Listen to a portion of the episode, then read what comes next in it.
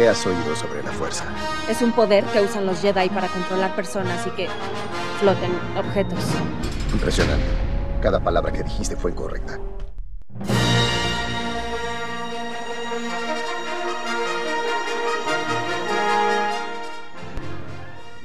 Bueno, estamos todos reunidos, estamos emocionados. decir- Conmovidos. conmovidos, emocionados y hemos venido a hacer justicia. Sí. Los hemos dejado hablar. A Mucho. todos, a todos y cada uno de los, detra- los tractores. Los tractores de la factoría de Star Wars, todos lo- los, peleadores, porque hay un meme dando vueltas que tiene razón, que dice que eh, muchos de los grandes problemas que tiene Star Wars viene de sus fans. Pero acá vamos a hacer una salvedad y vamos a decir de los fans tóxicos, porque Sí. nosotros somos fans también y no le traemos problemas. No. Y somos críticos, pero bueno, vamos a aclarar unas Exacto. cuantas cosas que hemos oído y que queremos salir en defensa. Este, porque ahora parece que Ryan Johnson es el Mesías. Pero de ya- pronto. pero- Toda esa gente que lo. Sí, hace dos años era la basura más grande Ball. del mundo. Ya Ahora pa- estrena Abrams, era un santo. Sí, bueno. Chica, Ya pasó con las precuelas. Hasta hace tres Claro. años las precuelas eran lo peor de la- del mundo y ahora parece que las precuelas son obras maestras del cine. Claro, chicos, basta. Entonces, nosotros hemos escuchado, hemos ido a verlo, todo, cada uno distinta cantidad de veces. Yo he ido cuatro. No, no, yo voy Una por camino a ahora. la segunda. Camino a la segunda. El señor Mariano Core también. Camino a la tercera. Camino a la Camino a tercera. la tercera. Yo camino a la quinta si encuentro quien me acompañe, porque ya se me van cayendo los muñecos. Pues ya hace un poco mucho. Este, pero bueno, todos la hemos visto, hemos repasado las anteriores. En el caso mío, tuve la posibilidad de hacer la maratón del de, la- día del estreno. Este, en IMAX, así que eso me- también me permitió ver ciertas inconsistencias de las cuales vamos a hablar entre el episodio 8, entre el 7 y el 8, que después se arrastran entre el 8 y el 9. Este, y vamos a decir, según nosotros, dónde está el error, que no pasa tanto en cabeza de los directores, sino en cabeza de la factoría que no se pone de acuerdo y dice, bueno, está bien, cada director va a tener su marca distintiva sobre cómo filma, pero, Pero la- el hilo de la idea historia es va esta, por- no vas a manchar esto, no vas... Entonces, justamente lo estábamos debatiendo. Sí, que en realidad se podría decir que esa es la diferencia con las otras dos sagas, porque en la saga original, si bien George Lucas solamente dirigió episodio 4, él estaba detrás de los directores Claro. tanto en episodio 5 como en episodio 6. Y, y directamente lo que es la saga precuela la dirigió él. Entonces, si bien tienen sus falencias como todo, eh, había un hilo conductor Sí. claro. Acá es como que medio que fue, tenemos idea de lo que queremos hacer, pero le soltaron un poco la Sí, mano a los directores claro. al momento de hacer cada uno de los episodios. Yo creo que eh, ese principalmente es el error. Que también hay, hay mucha gente que está criticando el, el- el cambio de tonalidad de cada película, pero ya las originales. O sea, vos Sí. no podés analizar episodio 4 con episodio 6. Episodio Sí, 6 o la primera trilogía con relación a la segunda, que es totalmente diferente.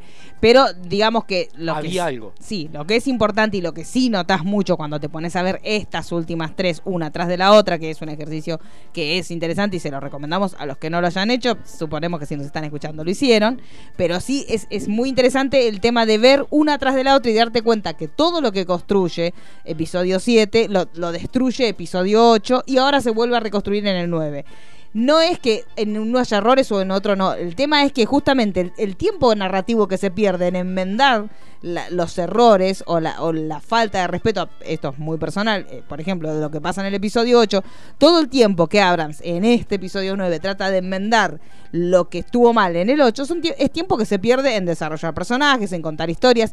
Entonces, más allá de eso, que yo no sentí en el, el episodio 9 que hubiera un minuto desaprovechado. No, para O sea, nada. no, no tenés un minuto que vos digas, uy, cayó. No, no, aparte empieza. No hay tiempo muerto. No hay tiempos no, muertos. no, no, y que aparte ya empieza muy fuerte. No es como, o sea, después de las letras es como que vos tenés como más una instancia de que se empieza a acomodar y empieza la nueva aventura. Por ejemplo, en episodio 7 que ves a Rey trepada. Entonces, Claro. esta ya es guerra, Sí. batalla, Kylo matando gente. Claro. O sea, no, no te da un respiro. No, no, no, no te da un respiro. Y yo lo que sí noté, que a mí no me había pasado, eh, de la Jedi me gustó, porque uno dice, parece como que todo es una basura. No podés tener cosas que te gusten y cosas que te disgusten. Te tiene que gustar todo el combo o no te O tiene no que tiene gustar, gustar nada. nada. A mí particularmente lo que sí me pasó, y me volvió a pasar ahora cuando las vi en, en este maratón que hicieron en IMAX, y pude verlas una tras de la otra, que sí sentí que había momentos que eran tenían mucho que ver con la mística de Star Wars, que estaban creados para que uno llegara a un cierto clímax, y cuando arranca la película, ya la película Ryan Johnson ya arranca con una falta de respeto a lo que se creó en el episodio anterior. Entonces, más allá de que uno diga que sí, Johnson asume riesgos y que sí, Johnson tiene una mirada distinta, que se puede llegar a discutir o no, sí ahí hay una falta de respeto. Por eso mucha gente critica a Abrams porque Abrams hace lo que efectivamente empezó haciendo Johnson. Claro. O sea, Johnson fue el primero que pateó el tablero y que dijo, ah, mira, vos me creaste toda una mística alrededor de tu sable y vos te, te van a buscar y sos un Jedi refugiado después de lo que te pasó y te- las nuevas generaciones van con la antorcha. Bueno, mira lo que hago, con tu sable lo tiro para atrás. O sea, ahí es donde las cosas empezó a quebrar. No es culpa de Johnson, pero sí hay una, hay una no hay una directiva de Disney que decía, no, mira, hermano, Esto déjalo Ye- así. no, eh, Luke no va a revolear el sable para atrás. Lo lamento. Si querés mostrarlo vencido, porque es lo que hablamos siempre. El look de, de, de Last Jedi es, es genial. Está muy Está bien. muy bien desarrollado el hecho de que él esté conflictuado por lo que le pasó con, con Ben Solo. Eso está perfecto. Después son esos toques de humor que no tienen nada que ver, que no son orgánicos con la historia. Y es eso lo que en esta película Abrams trata de cambiar, pero es el tono, no es el fondo. O sea, Sí. sigue siendo el mismo look. Lo único que ahora obviamente es, es iluminado, está como en otro nivel distinto de del propio aprendizaje de Luke, pero lo que notas es ese, ese cambio de, de- de tono que hay entre la primera película de esta trilogía, la del medio y esta. Yo, yo creo que también está el tema de la mojada de oreja de un director a otro. Sí, Que es eso no, eh, suena muy mal lo que vamos a decir, suena muy a factoría, pero eso no lo tendrían que permitir. No. O sea, te- directamente tendría que ser como una de las condiciones que, por más que no nos guste, pero por ejemplo, en factorías o como se maneja Marvel, se maneja mejor en ese aspecto. Si bien las historias son chatas, tenés un montón de fanservice, pero ellos no, no van a permitir que de un director a otro te lo rompan, o sí, en algunos casos sí se rompe un poco los personajes, pero en líneas generales no permiten eso. Pero ni siquiera te tenés que correr tanto. En la misma saga Star Wars, vos Sí. tenés la saga original hecha por tres directores distintos.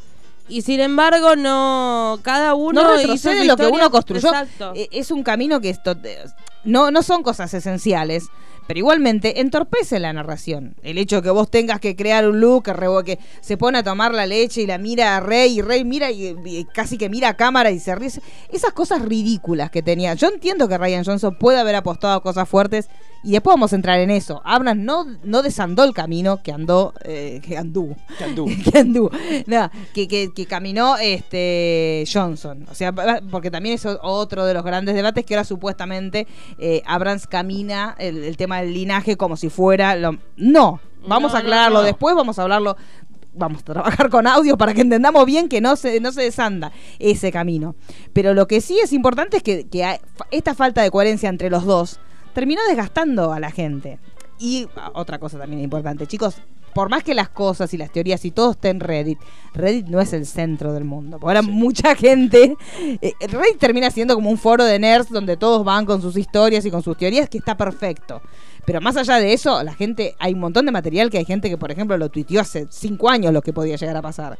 Y ahora mucha gente está pensando como que todas las teorías las sacan de Reddit porque están leyendo. No. Hay cosas que no funcionan y se dejan de lado, como el personaje de Rose. Se deja de lado porque es un personaje que no tenía sentido. No es que se deja de lado porque. No, y es que aparte recordemos, porque todos hablan de, ay, pobre Rose, la, la hicieron a un lado. También fue una manera de Abrams de, cu- de cuidarla, porque ella, después del estreno de episodio 8, la actriz tuvo que cerrar sus redes. Sí. Tuvo que salir Claro. de lo digital por cómo la hostigaban, por eh, la importancia que tuvo ese personaje que la realidad es que no sumaba en nada No. a, a la historia. Ni tampoco construía nada, de- porque la parte del casino, vamos a decirlo, es Sí, como no media tirada de los pelos y tuvo que cerrar las redes. Entonces, que la haya corrido tampoco no es que, ay, no, porque se caga en lo que dijo eh, eh, Johnson. No. Es también una manera de proteger el personaje y a la actriz, porque si no funcionó al punto de que la hostigaron tanto que tuvo que cerrar las redes, ¿vas a arriesgarte nuevamente a eso? Claro, y la idea también es que nosotros, como consumidores, no somos nosotros así, pero en líneas generales hablamos como a la comunidad. eh, dejemos de ser tan tóxicos. Y si hay algo que no nos gusta, que nos puede pasar, a mí, el personaje en particular, no me, no me sumaba nada. El romance me parecía forzado. Todo me pareció forzado en ella. Desde que empezó hasta que terminó, sentí que la podíamos haber eliminado totalmente y la historia seguía, porque de hecho Finn podía haber hecho todo lo que hizo solo, o con Sí. Poe, o con cualquiera. No, es más, no me acuerdo en dónde, en, en- en qué grupo yo lo dije. Para mí, Finn, si Ryan Johnson no sabía qué hacer con Finn, tuvo que haber estado en coma Sí. toda la película hasta el final de esa película y retomar su personaje para la última. No hacía falta ponerlo en el lugar que lo pusieron. Claro, Porque pero lo lo que voy es eso, el problema pasa por, por el fandom este tan tóxico que, que está todo el tiempo, bueno, listo, no te gusta el personaje de Rosebud, vamos a atacar a la actriz. Y no, obviamente la actriz no, No, es tiene que aparte la también lo que tiene es esta nueva era de las redes sociales donde todos opinan y es, ah, pero libertad de expresión. Bueno, hermano, pero pará, eh, la libertad de expresión también tiene un límite. Cuando vos estás, eh, digamos, hostigando a alguien, ya estás, supe- estás corriéndote Sí. de- del derecho de libertad de expresión y te está yendo a un bambo muy violento. Entonces también estamos como, Claro. como en eso, como que llegar al extremo con tal de yo digo lo que quiero. Bueno, pero... Ya, ya había pasado en las precuelas con el, con el actor que hizo de Jar Jar y el Anakin chiquito. Claro. ¿Cuál Y es? pasa O sea, con Es todo. un fandom tóxico. Pasó Claro. este año con, con el personaje nuevo de 13 razones, la chica también Sí. tuvo que cerrar las redes. Y en toda, digamos, serie que genera mucho ruido en redes, siempre que algo no funciona, el pobre actor o actriz Sí. que pone la cara termina corriéndose como diciendo, bueno, hasta acá llegué, cierro, o cierro Twitter o, Claro, o y también desaparezco. hay una realidad que cuando cualquier producto cultural, eh, desde cultura pop sobre todo, aparece, lo, lo que más garpa es ir a pegarle. Sí. Porque a nosotros nos ha pasado que cuando se estrenó de la Jedi yo no recuerdo tantas muestras de apoyo hacia Ryan Johnson. No, ni por casualidad. Yo siento la misma hostilidad que tienen ahora con Abram, la tenían con Johnson. Entonces me parece como que en el momento que cualquier producto cultural aparece, le pegan, le pegan, le pegan, le pegan. Después pasa el tiempo que ya se olvida y le pegan otra cosa, otro producto, puede ser de DC, de Marvel, de lo que sea. Son como, Y después, son como los perritos que ven una luz y se distraen con otra Claro. cosa y salen corriendo por un costado. Sí, es como sostener que todo tiempo pasado fue mejor, porque Claro. aparece algo nuevo y lo que criticaban... Es que, es que ese es el tema. eh, pasa a ser bueno y lo nuevo pasa a ser malo. O sea, yo creo que va más por eso. Es el hecho de que es el último episodio y obviamente no es perfecto porque... Pero de por sí, si vos analizás toda la saga, no es una saga perfecta. Lo y no que es una tiene saga es que... lo busque, no es el padrino. O sea, eh, ahí No, también es hay que, que- situarse. Es una historia de Tal aventuras en, en otra galaxia que tiene un montón de cuestiones que tienen que ver con, con el arraigo que tenía la saga inicial, que después se fue modificando. Pero no, no estamos hablando aparte- de una obra cinematográfica. obvio. Sí, por ahí de episodio 4 podés hablar, pero tiene que ver también con el contexto que se desarrolló. O sea, 1977 fue realmente un auge con respecto a todo lo que es efectos especiales, o sea, más allá de la historia. Era una muy buena historia de ciencia ficción que hasta el momento no existía. Eso es real. Pero después de episodio 4 ya dejó de ser como el gran emblema del cine. Porque era el más Es- de lo mismo. es que Entonces, también hay que entender eso. Inclusive episodio 4, porque la- la génesis de, de- de Star Wars son los seriales de Flash Gordon. Cosa más absurda y Sí, sí, ridícula. sí. Digamos, porque eran, en- eran seriales que eran pequeños cortos, como los chiflados, que Sí, se daban sí. en cine, y eran grotescos. Sí, Porque sí. eran era, baratos. Entonces, George Lucas se basó en eso. Marcó un antes y un después en los efectos especiales, en cómo narrar, en todo lo que inventó en el universo de donde pasa toda la historia de los Skywalker Sí, respecto también el género. el el- género, pero después no hizo 2001 Odisea en Espacio. No, por eso me parece que también hay que entender eso. Hay un montón de cuestiones que sí se tuvieron que arreglar de una película a otra, que, que se fueron. Lo que sí se siente mucho en esta última trilogía es este cambio de mando.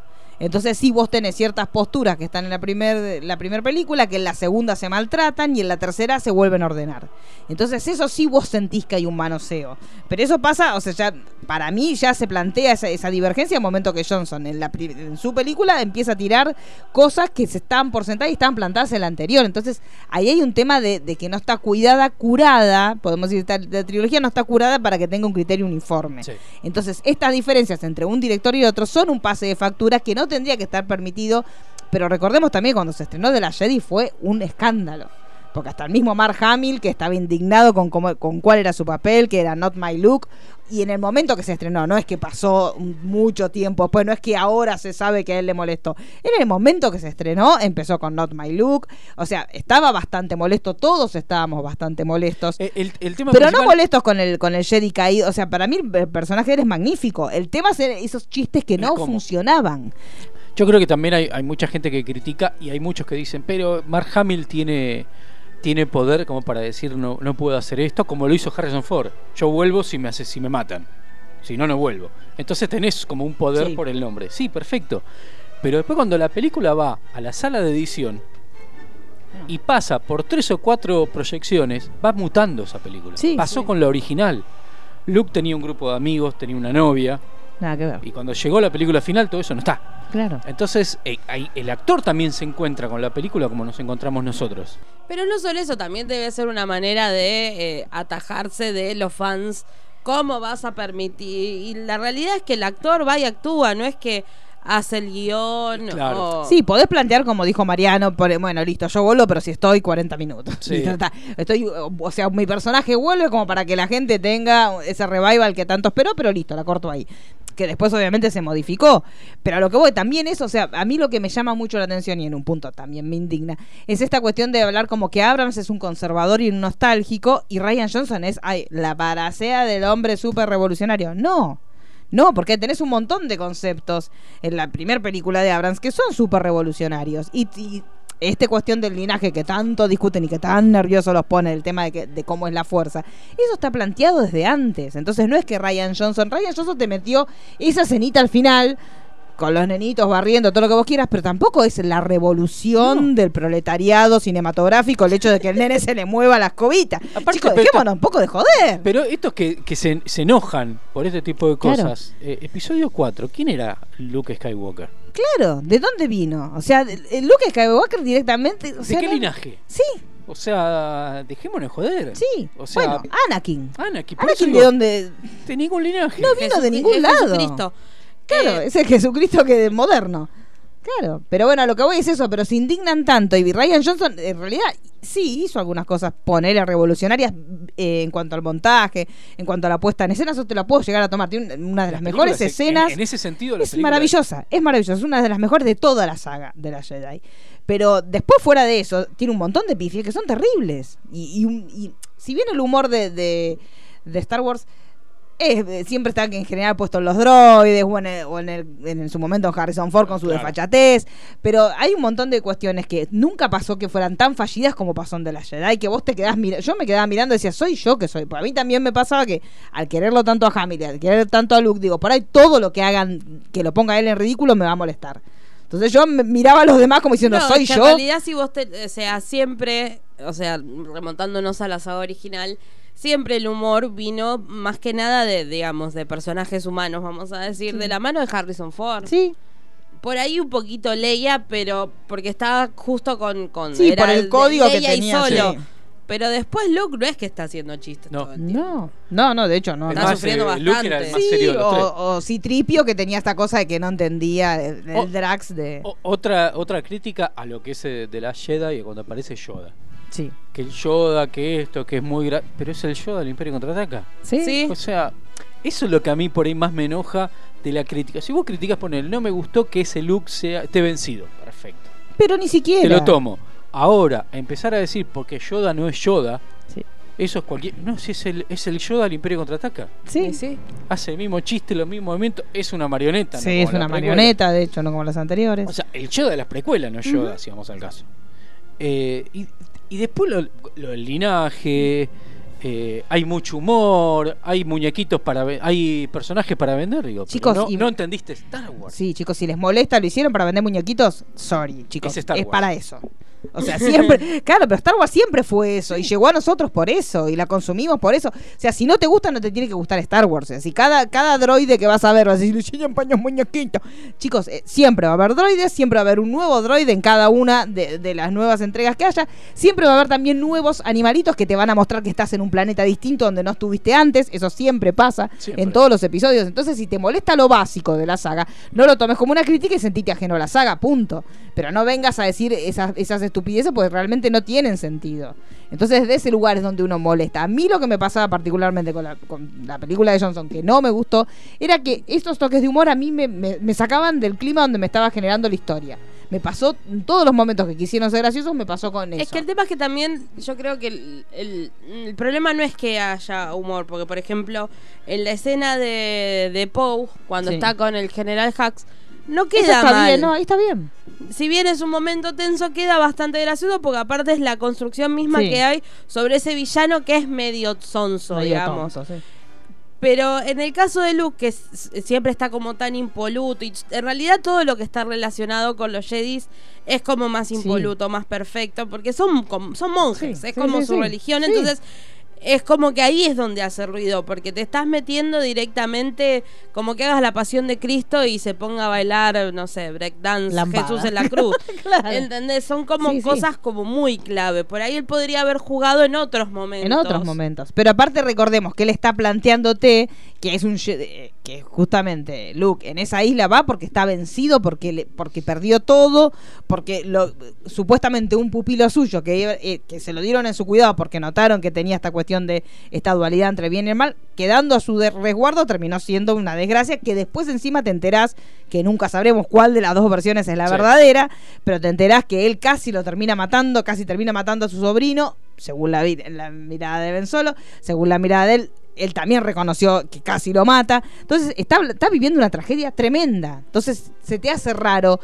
Yo no digo por ahí, eh, inclusive esto, eh, son mínimos los gestos, pero inclusive en el momento en que Rey le da el sable, si él lo hubiera tomado con la mano y por ahí hubiera, lo hubiera soltado al piso, vencido. Ese es el tema. Ha- Hay una un- algo de, de- La de forma. que- claro, de que querer hacerlo pasar por ridículo. O esa escena que está tomando la leche, que él la, la tomó toda la vida, no está mal de que él Sí. tome esa leche. ¿Y cómo Pero lo lo, raro, manera. lo raro es esa Claro. escena de ordeñando ese bicho asqueroso y el bicho mirando a la reja diciendo, "Ay, mira cómo me ordeña. O sea, pues, esas cosas son raras.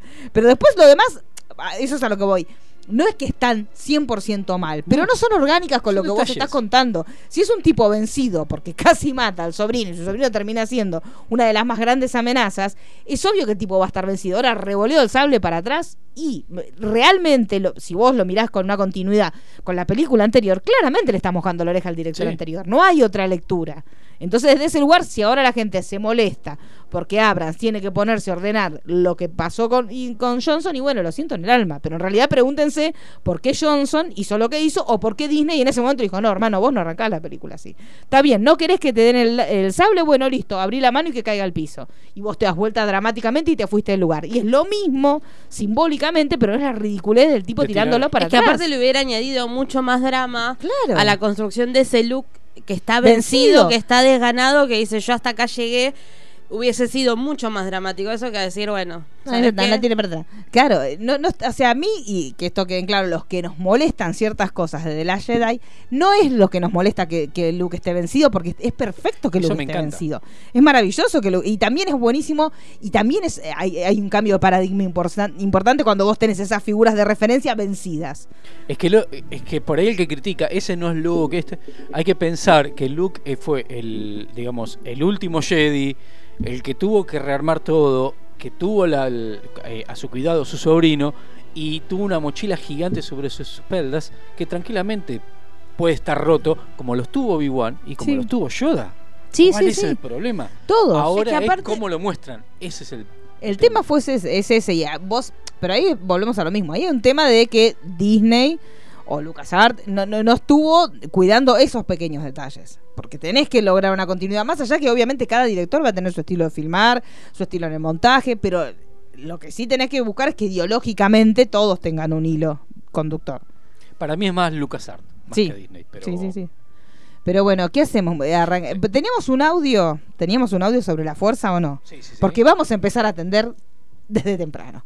Abrimos la, la ventana para todos aquellos que dicen que supuestamente la fuerza tiene que ver con el linaje. Igual arranquemos te explicando episodio 9 un poco, me parece. Sí, mejor. esto igual es anterior, esto es del 8. Esto es del eso. 8. Esto es del 8. Avisamos a partir de ahora. Sí, el todo. que no la vio, yo creo que igual quedó en claro, pero Sí. eh, vamos a hablar en todo. profundidad. Así que si no quieren spoiler, les La van a ver. recomendamos esperar a que estemos en, en Spotify y los demás lugares donde solemos estar. Sí. Hecho el aviso, vamos. Extiende tus sentimientos.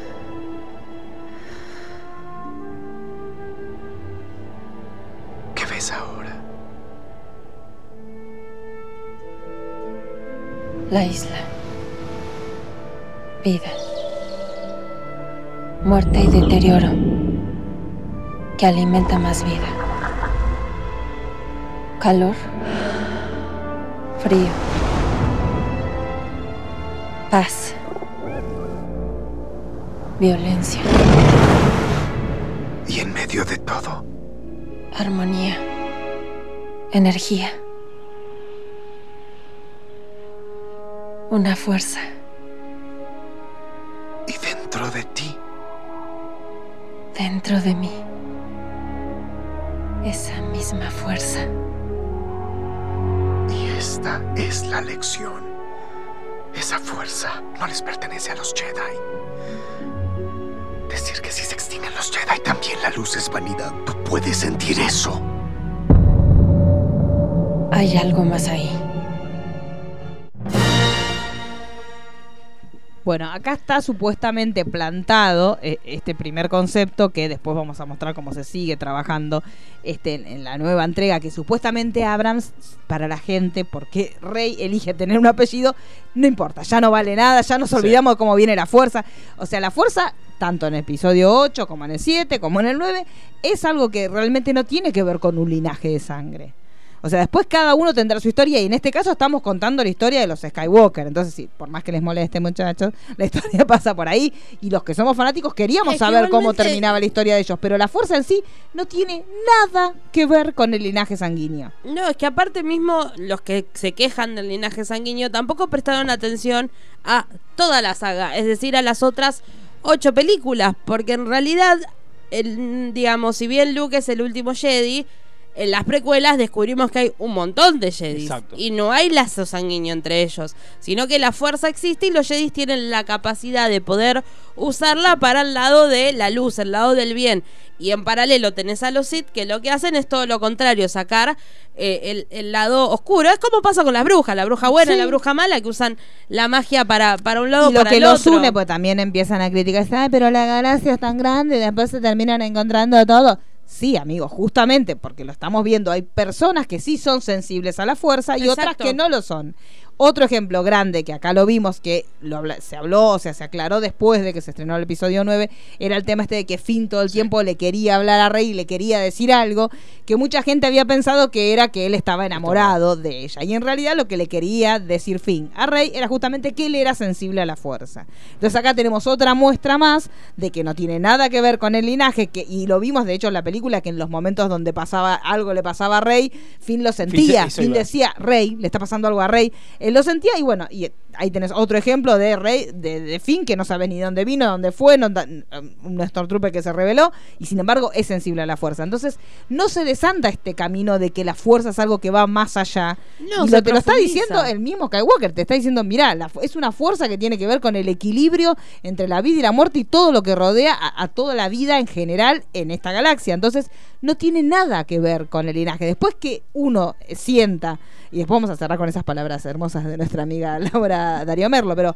que, que Rey haya sentido la pertenencia y haya elegido su familia, es justamente todo lo opuesto a hablar de linaje. O sea, Rey siente que los Skywalker ella encontró una familia Y elige esa familia. Entonces ahí estamos hablando de algo totalmente distinto al linaje impuesto. Ella, por, por, por su propio linaje, se- su elección hubiera sido otra, si, si, si realmente el linaje fuera lo importante. Si para, para Rey lo importante fuera el linaje, distinto hubiera sido su historia. Y ella, en cambio, elige a, a la familia de Skywalker y a los Jedi como su propio grupo de pertenencia. Entonces, nada más lejano del linaje en cuanto a la sangre que la postura que tiene esta película y la película anterior. Al- algo claro que tiene esta nueva trilogía, que es a la inversa de las otras seis películas, que es del lado luminoso al, al lado oscuro, y esta es del lado oscuro al luminoso. Toda la historia desde episodio 7 hasta, hasta episodio 9 está muy claro ahora cerrando el círculo. Sí, es digamos invertir. Es que lo que pasaría es que el camino que hizo Anakin, su nieto lo hace a la inversa. Exacto. Claro. Que en realidad, y hasta ahí, porque nosotros con la eh, saga precuela conocimos cómo es que Anakin terminó convirtiéndose en Darth Vader.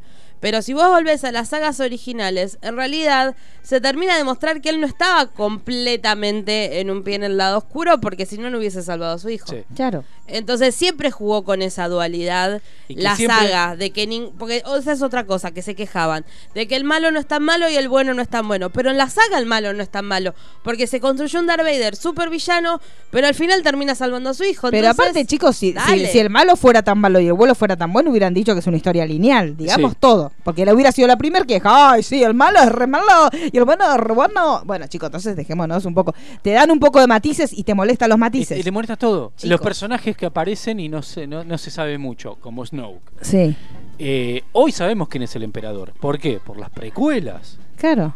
Pero en las originales el emperador aparece en una sola película y, Y tampoco un holograma en la segunda. Sí. Y no sabes nada. ¿Y, y sabés sobre su origen? Nada. No. Pero vos ya lo erigís en tu imaginario, en el, contrato que vos como espectador tenés con esa historia, ya lo erigiste como el malo de la historia y ya está. No te pones a cuestionarlo. Sí, podés, ahora si querés, inclusive podés tener una serie que te cuente la historia, sí, perfecto, pero bueno, eh, hay ciertas cosas que, que- las necesitas pactar, ciertos puestos que ya están medianamente puestos y que bueno, listo, nuestro contrato es este, listo, esto viene por acá, lo otro viene por allá, pero no, no pasa por otro lado. Mi- Mirá que tan poco se lo, se lo tomó en cuenta el emperador en su momento que cuando se estrenó episodio 1, mucha gente no se dio cuenta que, que Palpatine era el emperador. Claro. O sea que. Pero es el emperador, era. pss, la misma cara. Claro. No era tan difícil. Pero, pero ahora parece que es todo. O me explicas todo o todo es malo. Y si me lo explicas es porque me lo Y si me lo explicaste. explicase porque lo sacaste de Reddit, porque la gente es idiota.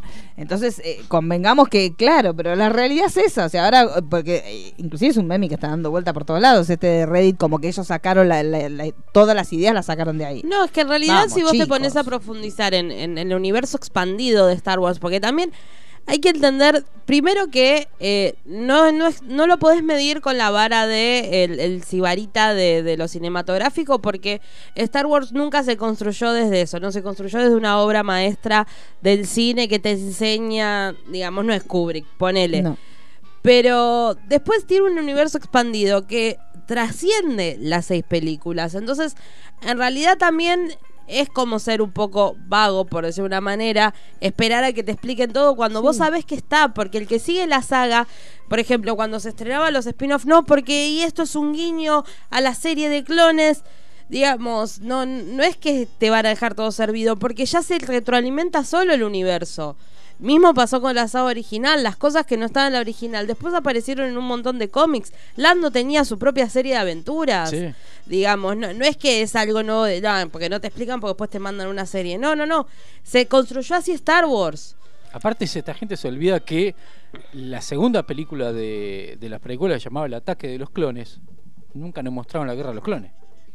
No, Tuvieron una que hacer una serie, para contarte toda la película animada y la serie. Claro, Entonces, entonces es un univer- cuando uno habla de universo expandido es porque es real y por más que a medida que fueron pasando los años hay cosas que quedaron fuera del canon, que Star Wars Legends y un montón de cosas, se retroalimentan constantemente, porque muchos de los que critican con respecto, por ejemplo, a la aparición de Palpatine, tiene que ver con un cómic que salió en los 90, donde habla del resurgimiento. Entonces no es que, ay, no, porque ahora lo trajeron de vuelta, pues no sabían qué villano poner. No, No, y que lo que pasa que lo que lo que me parece que les está pasando a mucha gente es que hoy por hoy nosotros tenemos esta cuestión de que lo podés buscar acá, que tenés muchos medios a la vez. Recién ahora lo estamos ejercitando. La mayoría de la gente, Sí. por ejemplo, pasó cuando se estrenó el episodio 9 que dijeron, bueno, los que pueden ver Mandalorian antes de ver el episodio 9 van a ver en Mandalorian un uso de la fuerza que no se vio hasta ahora en el universo cinematográfico de Star Wars.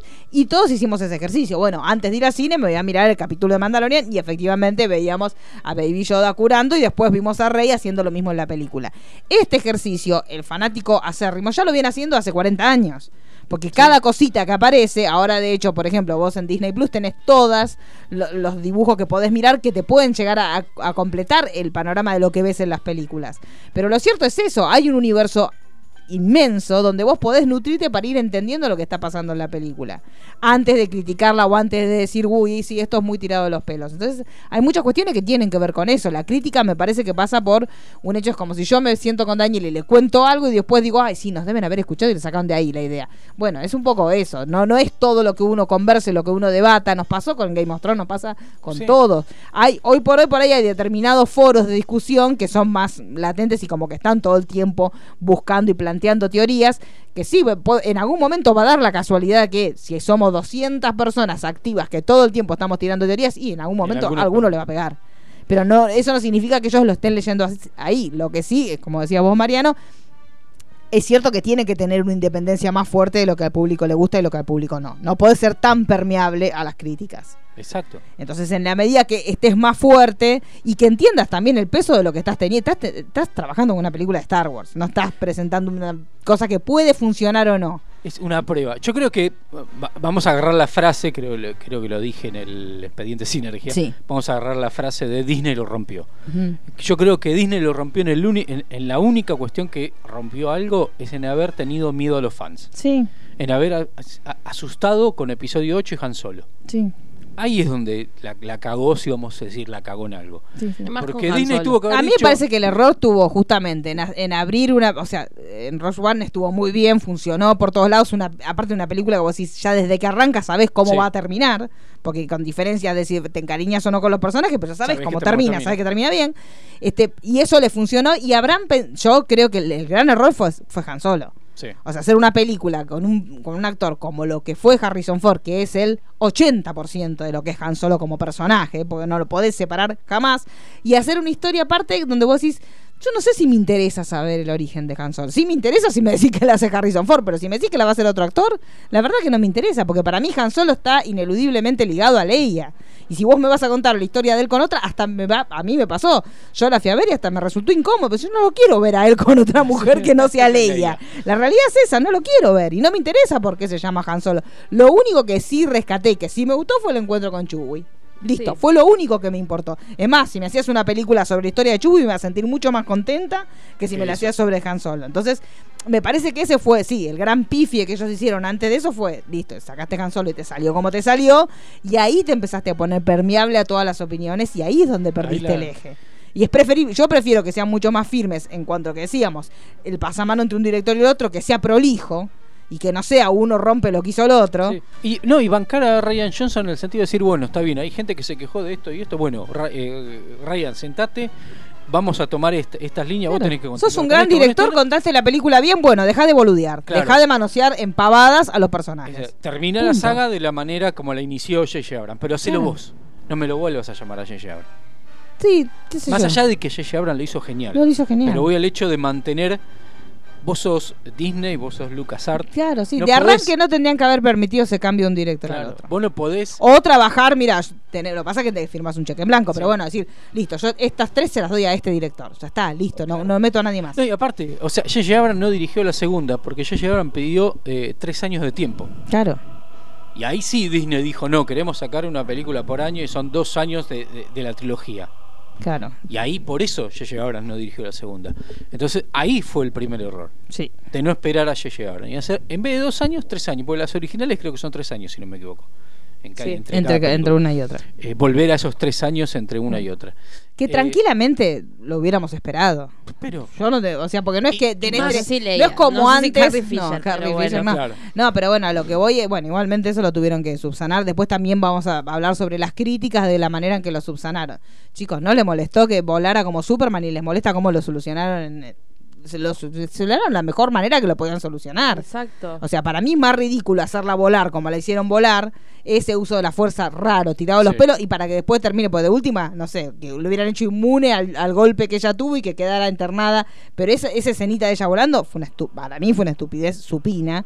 Pero, sin embargo, eso no les molestó y le molesta que cómo lo solucionaron acá, que me parece que es una de las muertes más poéticas y que termina resignificando a toda su familia. o sea, Y aparte súper respetuosa, porque no olvidemos que la familia no quería que la manosearan tanto digitalmente, la hija estaba, o sea, con toda la carga que conlleva, o sea, Todos a mí lo que me mata la crítica que le hacen a, Le- a, a- a cómo se resolvió lo de Leia, es decir, falleció la actriz, digamos, bastante hicieron con una actriz que está fallecida, con, respetando los pedidos de una familia, Claro. pensando que hay una hija que está teniendo que ir a grabar ahí, haciendo que interactúa con su madre que está muerta. Entonces, viste, cuando yo veo las críticas a cómo está resuelto Leia, digo, esta gente directamente ya no tiene corazón. Y no, Porque y, lo- y todos los actores que te lo dicen, que tienen que tuvieron es- que hacer, a- que estaban hablando con ella, inclusive eh, yo ya lo máximo, la indignación, la gente que decía como que pasó desapercibida la muerte de Leia en esta película. Estamos No, todos absolutamente ¿Qué dementes. película fueron a ver?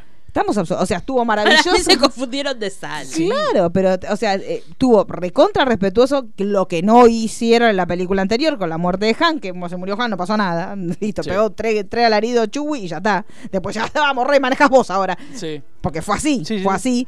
En cambio, en esta mostraron el dolor que sentía Chewie, no solo en el momento que se entera, sino después, cuando ya lo van a buscar y él está como tiradito, como no me importa nada. Cuando Poe, que, porque aparte vos decís, bueno, listo, lo hicieron con Chewie, que es como el congénere Claro. No, de ella. No, Poe se sienta enfrente de ella y, le- y le dice, no sé cómo hacer lo que hacías vos. Y tiene que venir Lando y Lando decirle, bueno, nosotros éramos un grupo, como diciéndole, unite, unite con los demás y vas a tener la misma fuerza que tuvo ella. Entonces, es súper respetuoso con lo que tenían. Porque recordemos esto, como dijo Daniela, se les muere ella en el medio, de, en, el monta- en la filmación del anterior, lo solucionan más o menos, en esta lo tienen que definir y siguen trabajando con la hija. Entonces hay un montón de cosas que tienen que negociar para que sea respetuoso, no sea un abuso de CGI, porque nosotros también hoy lo estamos viendo con otros, este, con otros proyectos que ya, ya directamente, como se acuerdan que hace un tiempo habían dicho que iban a hacer la película de James Dean, Sí. con- sin James Dean, bueno, estas cuestiones tienen que tener un determinado cuidado, porque también si no terminas haciendo un fantoche, un pastiche asqueroso. Entonces hicieron un homenaje lo más respetuoso posible, sin hacerla hacer ninguna cosa rara, porque ella siguió en su rol de general, o sea, manejando los temas de la guerra, pero el lugar que ella había elegido. Y en el momento que sí tuvieron que meter otras escenas, metieron otras escenas con CGI, pero inteligentemente. Entonces yo siento que fue un cierre para el personaje de ella magnífico. No, no, no me qued- no me parece que estuvo mal o que fui respetuoso. Aparte fue trascendental, eh, digamos, la situación de ella con para con Kylo Ren. Así Claro. que, ¿dónde está? No se pasó desapercibido. no, Es que para mí, fue definitorio de la película. Exacto. Si no pasaba eso, ¿dó- ¿dónde iba la película?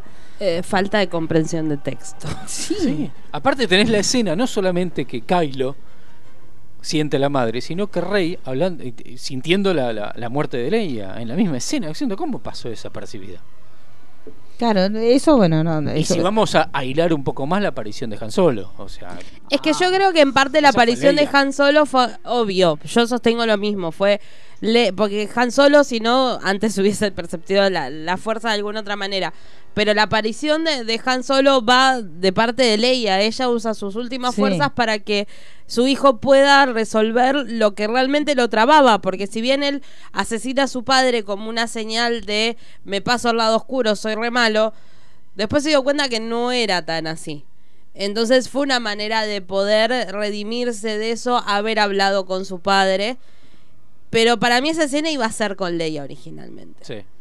Pero bueno, no se pudo Sí. y lo resolvieron re bien. Y en realidad la manera en la que se va Leia es la manera en la también la que conocimos a Leia, una mujer que buscaba, o sea, siempre esperaba lo mejor de los corazones de las personas y con la esperanza de que eh, el bien iba a triunfar sobre el mal. Y así se fue Leia. Sí, sí, para mí es Entonces, maravilloso. para mí es perfecto como se Es fue. perfecto, es perfecto. Y, y esa escena que es en espejo a la escena de la muerte de Han Solo, pero solamente con otra resolución. Sí. Pero es lo mismo, sé lo que tengo que hacer, no sé si tengo la fuerza para hacerlo. Sí, lo tenés la fuerza. Chau. Renunciá al lado oscuro. O sea, es maravilloso. Es una escena de redención hermosa.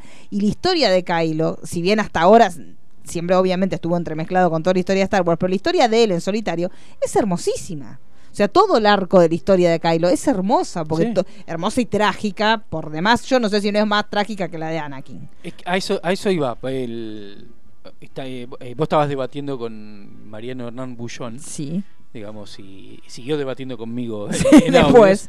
Eh, y él está indignado con, Sí, sí. con Ben Solo y Kylo Ren. No, Eh, que- o sea, ya en, en episodio 7, yo ya lo decía, Sí. que eh, el personaje de Kylo ves el conflicto como nunca lo viste en Anakin. No, Porque vos en Anakin nunca viste el conflicto, No. del bien y el mal. No, Anakin no, estaba no. enojado siempre, eh, caprichoso. sí. O sea, no haciéndole caso a Obi-Wan y de maneras ridículas. Ujú. Eh, a Kylo lo veías como frustrado queriendo ser el abuelo y que no le daba Sí. el pine para ser el abuelo. Sí, sí. Entonces Y con este bache de información que teníamos que después lo llenamos Exacto. cuando supimos lo que había pasado con Luke. Exacto. Porque al principio sí era medio eh, parecía medio ¿qué hace este pibe? Es un emo que quiere parecerse claro. al tío, al abuelo, pero después llegamos a entender todo el resto que tampoco nunca vamos a develar cuál de las dos versiones fue la verdadera en cuanto a lo que sintió Kylo cuando vio que el tío lo iba a matar, este, pero la realidad es esa, es una historia maravillosa y con muchos más matices más- por ahí mucho más y mucho más progresiva, porque vos la sentís, eh, si vos solamente te centrás en la historia de él, es terrible la historia de Kylo y tiene su redención, más allá que mucha gente hubiera querido que la solución fuera otra y que él terminara sobreviviendo, pero bueno, también lo que él había hecho dentro de la historia era terrible, entonces en un punto es como que hay un como un saldado de cuentas, decir, bueno, listo, la, la pagaste con tu vida. Por más que tuviste esos dos milisegundos Sí. maravillosos y para un cuadro gigante, una gigantografía de la sonrisa de Ben Solo al final, que es Es vale el único todo el universo en toda la trilogía. y es una maravilla. Y es otra persona. Sí. Y, o sea, todo la- el último acto de él, cuando él ya dejó de ser Kylo y vuelve a ser Ben Solo, es el padre. Sí. O sea, lo que hace Dan Driver actuando es Harrison Ford. O sea, las resbaladitas, un montón de cosas que vos decís, está actuando igual que como actuaba Harrison Ford cuando era joven, era Harrison Ford que también está- uy, me duele la espalda, ratizalil, ya lo ves más cagado. Recordemos que, que la filmación del episodio 7 se lastimó. Claro, ya el viejo no podía nada, chicos, claro. sí, sí, sí. Yo te hago una si estoy parado y hablando, dijo Harrison Ford. Ah, a lo sumo puedo hacer así. Esa es otra, Claro. esa es otra. Estoy, pero Chicos. indignado con la gente. Dice, no, porque eh, tenés a los actores originales. Mariano Hernán Bullón también lo dijo. Que tenés a los actores originales, los tenés que haber aprovechado. Le digo, muchachos, Carrie Fisher no se podía ni mover. No, No. estaba Harrison Ford- empastada hasta las manos, chicos. Harrison Ford se pegó el palo con el Sí, avión. con el ¿se avión. Que, no, que Se la fracturó. de, de casualidad, Sí. chicos. Se fracturó todo. Se fracturó la pierna con la puerta del halcón milenario. Claro. Creo que el más entero es Mark Hamill y hasta por ahí. Hasta por ahí nomás. Y hasta por ahí Hasta nomás. por ahí nomás, Porque pero si se viene si se- siendo como el más sanito de Claro, todos. Pero si uno ve los reportajes a Mark Hamill, mírenle Sí. las manos. Sí, Tiembla sí, mucho. sí, tiembla mucho. Así pero son personas que son Son grandes. gente ya. grande, no Son podés- gente grande. Mi- Lando. Sí, Lando está que- Agradecé que hizo eso. Sí. El- el- Pero aparte lo cierto es que eso es un guiño para unir generaciones. Yo tampoco coincido con la gente que dice que esta nueva trilogía no es para nosotros. Sí es para nosotros, para los fans antiguos. No creo, o sea, hay demasiado guiño al fan de la saga original como para que pensemos que esto es para las jóvenes generaciones. Para mí no, no es así. No, para no, mí. es para ambas generaciones. Para ambas Para generaciones. Yo para creo que los personajes nuevos son para otras generaciones, por eso no nos llegan tanto los personajes Claro, por e- nuevos. pero convengamos que el avance otro- que hubo, por, ej- por ejemplo, en el caso de, de Rey, en el caso de, de Poe y en el caso de Finn, de, de las otras películas, uno, yo sí realmente, ahora, a mí Rey al principio a- Sí, tuve muchísima resistencia, yo no la toleraba. Pero en esta última película la vi dije, yo entendí, me puse en la mirada, digo, si yo tuviera 10 años y estuviera mirando esto, y sería mi Leia. O sea, si yo tuviera 10 años y la mirara con esa carita fresca, porque no nos olvidemos que uno ahora la ve a Carrie Fisher y te la pensás como una mujer grande. Tenía la misma edad, o si no era más chica que Más Rey. chica, más más chica, chica. era súper joven ella cuando empezó a trabajar. Y, ten- y tenía esa frescura que tiene hoy por hoy Daisy Ridley, que vos le mirás la cara y decís, es una nena absoluta. Y esta cuestión de que sea tan chica ella, la actriz, y que esté trabajando el Que tema no de. sea tan conocida. Claro, y que no sea conocida, que sea una cara fresca, lo mismo que pasaba con, con- en su momento con Carrie Fisher. Y es sí para las nuevas generaciones, sí va a ser eso. Y lo mirás a um, Oscar Isaac y te pasa lo mismo. Vos decís, es el, es, fue- miren que yo no soy fanática, pero yo lo miré y digo, es el Harrison Ford de- de- para la nueva generación. Había un montón de escenas que yo decía, estamos mirando una película de Indiana. Sí. Porque había un montón de momentos, él tiene un montón de gestos que es muy parecido a Harrison Ford en, en su época de No, oro, y en la aparte época de, de mismo, aventuras. sobre todo en episodio 9, muchos de los de los chistes y esa relación con, con el personaje mm, nuevo que, que tuvo como una relación con él, el tipo de humor que manejaba Poe era muy del estilo de, de Harrison Ford, eh, como Han Solo con Leia, Sí, ¿viste? y aparte esa cosa Ese que- coqueteo como... Claro, pero inclusive eh, me gusta porque tiene una cosa más de humor, porque el personaje de, de Han Solo era más ganador. Era Sí. más como que no te imaginás pidiéndole a una un beso y que la mina diga no. Acá está buenísimo porque Poe tiene esa cosa que va de langa, va de, de Han Solo y la mina lo mira no, un besito, no. y se van. Y es buenísimo porque ahí está Genial. creando un personaje distinto. Y también hay otra cosa que, a mí, otra cosa que, que escucho muchas críticas, la cuestión de que él no tenga un interés romántico, no es necesario que los personajes, ¿Por o sea, cuando los tres terminan la película y se abrazan y están llorando y están emocionados, ya está. O sea, realmente ellos encontraron, por eso hablamos de lo importante De del grupo de pertenencia. Sí. Y lo importante de dejar de creer que la familia es la sangre. Por eso, no- para mí no hay nada más cerrado que pensar que esta película habla sobre la sangre y sobre el linaje. Nada más lejano a eso. O sea, ellos se eligen como familia. Poe y, Finn y Rey se terminan abrazando como si fueran hermanos de la vida. No, es que aparte Ya mismo está. lo que plantea Lando en esta película y si volvés a hacer Sí. una revisión de la, desde la saga original a todo, se vuelve a el tema de la amistad es algo muy importante porque eh, digamos en, en la guerra de las galaxias me Sí. mata el VHS Sí, sí. ninguno va como un héroe solos No. digamos todo lo hacen en equipo Sí. entonces es algo que está fomentado desde siempre. Entonces para mí también lo que pasa es como que se puso en un altar a las otras sagas y no se hizo una revisión viendo que mucho de lo que se está viendo ahora tiene relación con lo que ya se vio. No es que, ay, no rompieron, no, no respetan nada. No, no, volvé a mirar, haz el ejercicio de verlo y date cuenta que sobre todo lo que es valores está presente. Porque respecto a los linajes, lo mismo. Nos quejamos ahora del linaje y Obi-Wan, ¿qué relación tiene de sangre con, con Luke? No. ¿Y cuál sería el es sentido? el padre de Y Anakin. aparte, ¿viste? sí, Es como que estar ahora hablando, ¿no? Porque la. Pero cuando habló de. O sea, hablaron de Skywalker, sí, del linaje de ellos con respecto a que eh, Darth Vader era el elegido, pero no que los Jedis venían de un linaje. Y chicos, hagámosla simple, si no, no existiría una escuela de Jedis. Si es por linaje, no- ¿para qué carajo está la escuela de Jedis? Pero Te muchos pide el están DNI, ah, hablando sos, eso. sos Pérez, Pérez, Pérez, sos sí, Sí. Jedi adentro. Bueno, Bueno, vos Rodríguez, fuera. no, Rodríguez, sos pavote. No, no es así, no funciona así. Entonces, si estamos hablando que hay un entrenamiento, que hay una escuela de Jedi, que hay Padawans, que hay Jedis, y que están todos aprendiendo con la idea de llegar un día al nivel de un Jedi, bueno, entonces no estamos hablando de linaje. Desde el principio y hasta el final. Después sí, obviamente que para que la historia sea más interesante podés meter de que en el caso de Rey terminó siendo nieta de Palpatine. Bueno, sí, lo podés meter, te puede gustar o no. Pero no es que por eso se desvirtúa todo lo, que decíamos que era lindo de Rey, que era esta chica que no sabía quiénes eran sus padres, que no sabía qué historia tenía. No, y aparte viene a lo mismo con, respecto a, a- a lo podés contraponer con no solo con el linaje, so- sobre todo con el tema del uso de la fuerza, así como se empieza a resaltar todavía más que cualquiera puede hacer uso de la fuerza sin necesidad de ser un Jedi, que en realidad ya está especificado de antes que no.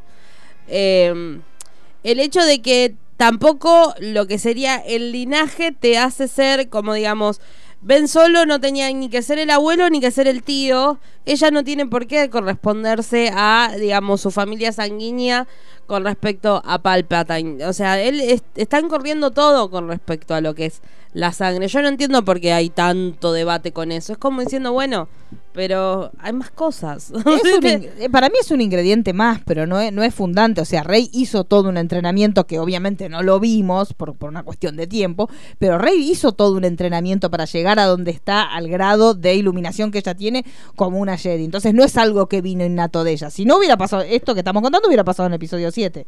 Si realmente es así, si es el ADN que tiene cada uno.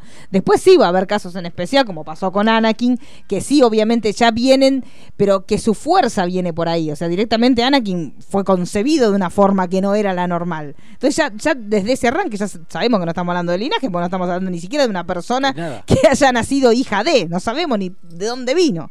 Entonces me parece que hay que tener como un poquito más de lectura y criticar desde otro lugar, pero no me parece que este sea el, el tema del linaje está descartadísimo. Pero no, no, no. Es el hecho. eh, Y en esto sí coinciden los dos, aparte de eso. O sea, en, en este caso no se desdice nada, nada. la postura de Johnson con la postura de Abraham después. es nada.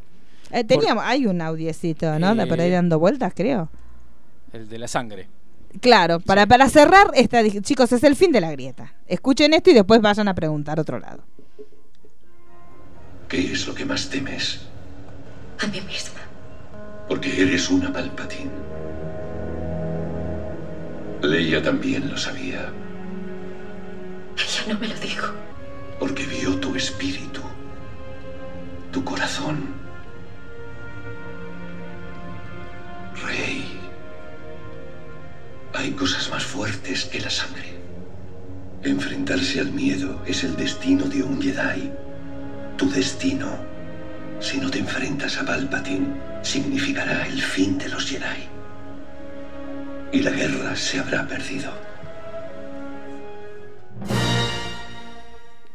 Mientras estaba escuchando a, Luke hablando de la Rey, me acuerdo de algo esencial de la, de la historia original. Leia. Sí. Leia es adoptada, tiene el apellido Organa. O sea, nunca fue Skywalker. Exacto, es lo que Ella mismo- eligió ser Organa. Sí. ¿Cuál es el problema? Sí, es que no entiendo por qué hay tanto con el tema del linaje cuando las hagan como que no. Bueno, pero. Pero no, yo. no. Porque la siguen llamando Organa. Sí, sí, por eso, no, y no tiene ningún sentido. ¿no? Por eso e- es, importante que entiendan esas cosas. Les recomendamos el texto de Laura Darío Merlo para Sala Llena, que habla justamente sobre esto, sobre la elección que, que tiene Rey, sobre ella quiere ser una Skywalker. Ella siente que también el lugar donde, eh, y básicamente es eso, también es un concepto distinto de familia. La familia está donde vos te sientas protegido, donde vos te sientas feliz y desarrollas tus aptitudes. Si en la biología o en los lazos biológicos que vos tenés no sentís eso, chau, no es tu familia y te vas. O sea, es una, una relación mucho más sana que esta cuestión de, uy, no, mi familia biológica es una basura, me quedo, porque es mi familia biológica. Bueno, acá justamente trabaja en eso, entonces es no entender básicamente lo que está diciendo la saga toda, completa, esta cuestión de que uno elige dónde está.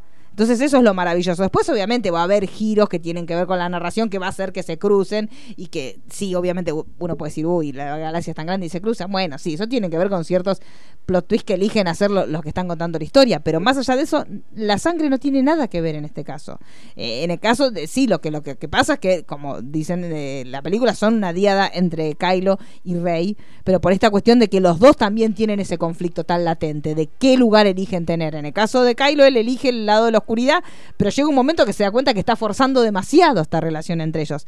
Otra cosa que también la gente ha criticado mucho es, es el romance de ellos dos. Ay, la concreción de romance con ese beso. Ese beso. te Ay, por Dios, chicos, yo me sacaban eso, yo me levantaba a los gritos.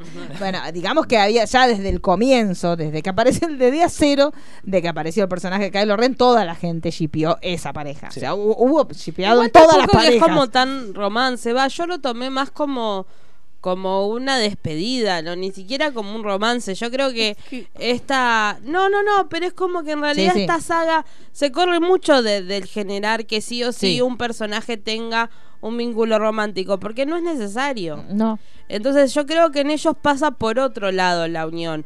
Digamos, no me molestó para No, no. nada, pero no, viste como diciendo, ah, no, no sé si es tan de romance, es como porque en un corte para mí, por lo menos yo una de las lecturas que hice es como que son las dos caras de una misma moneda ellos al mismo Sí, tiempo y sí. viene más por ahí esa escena que por ahí muchos criticaban que había necesidad, que fuerza.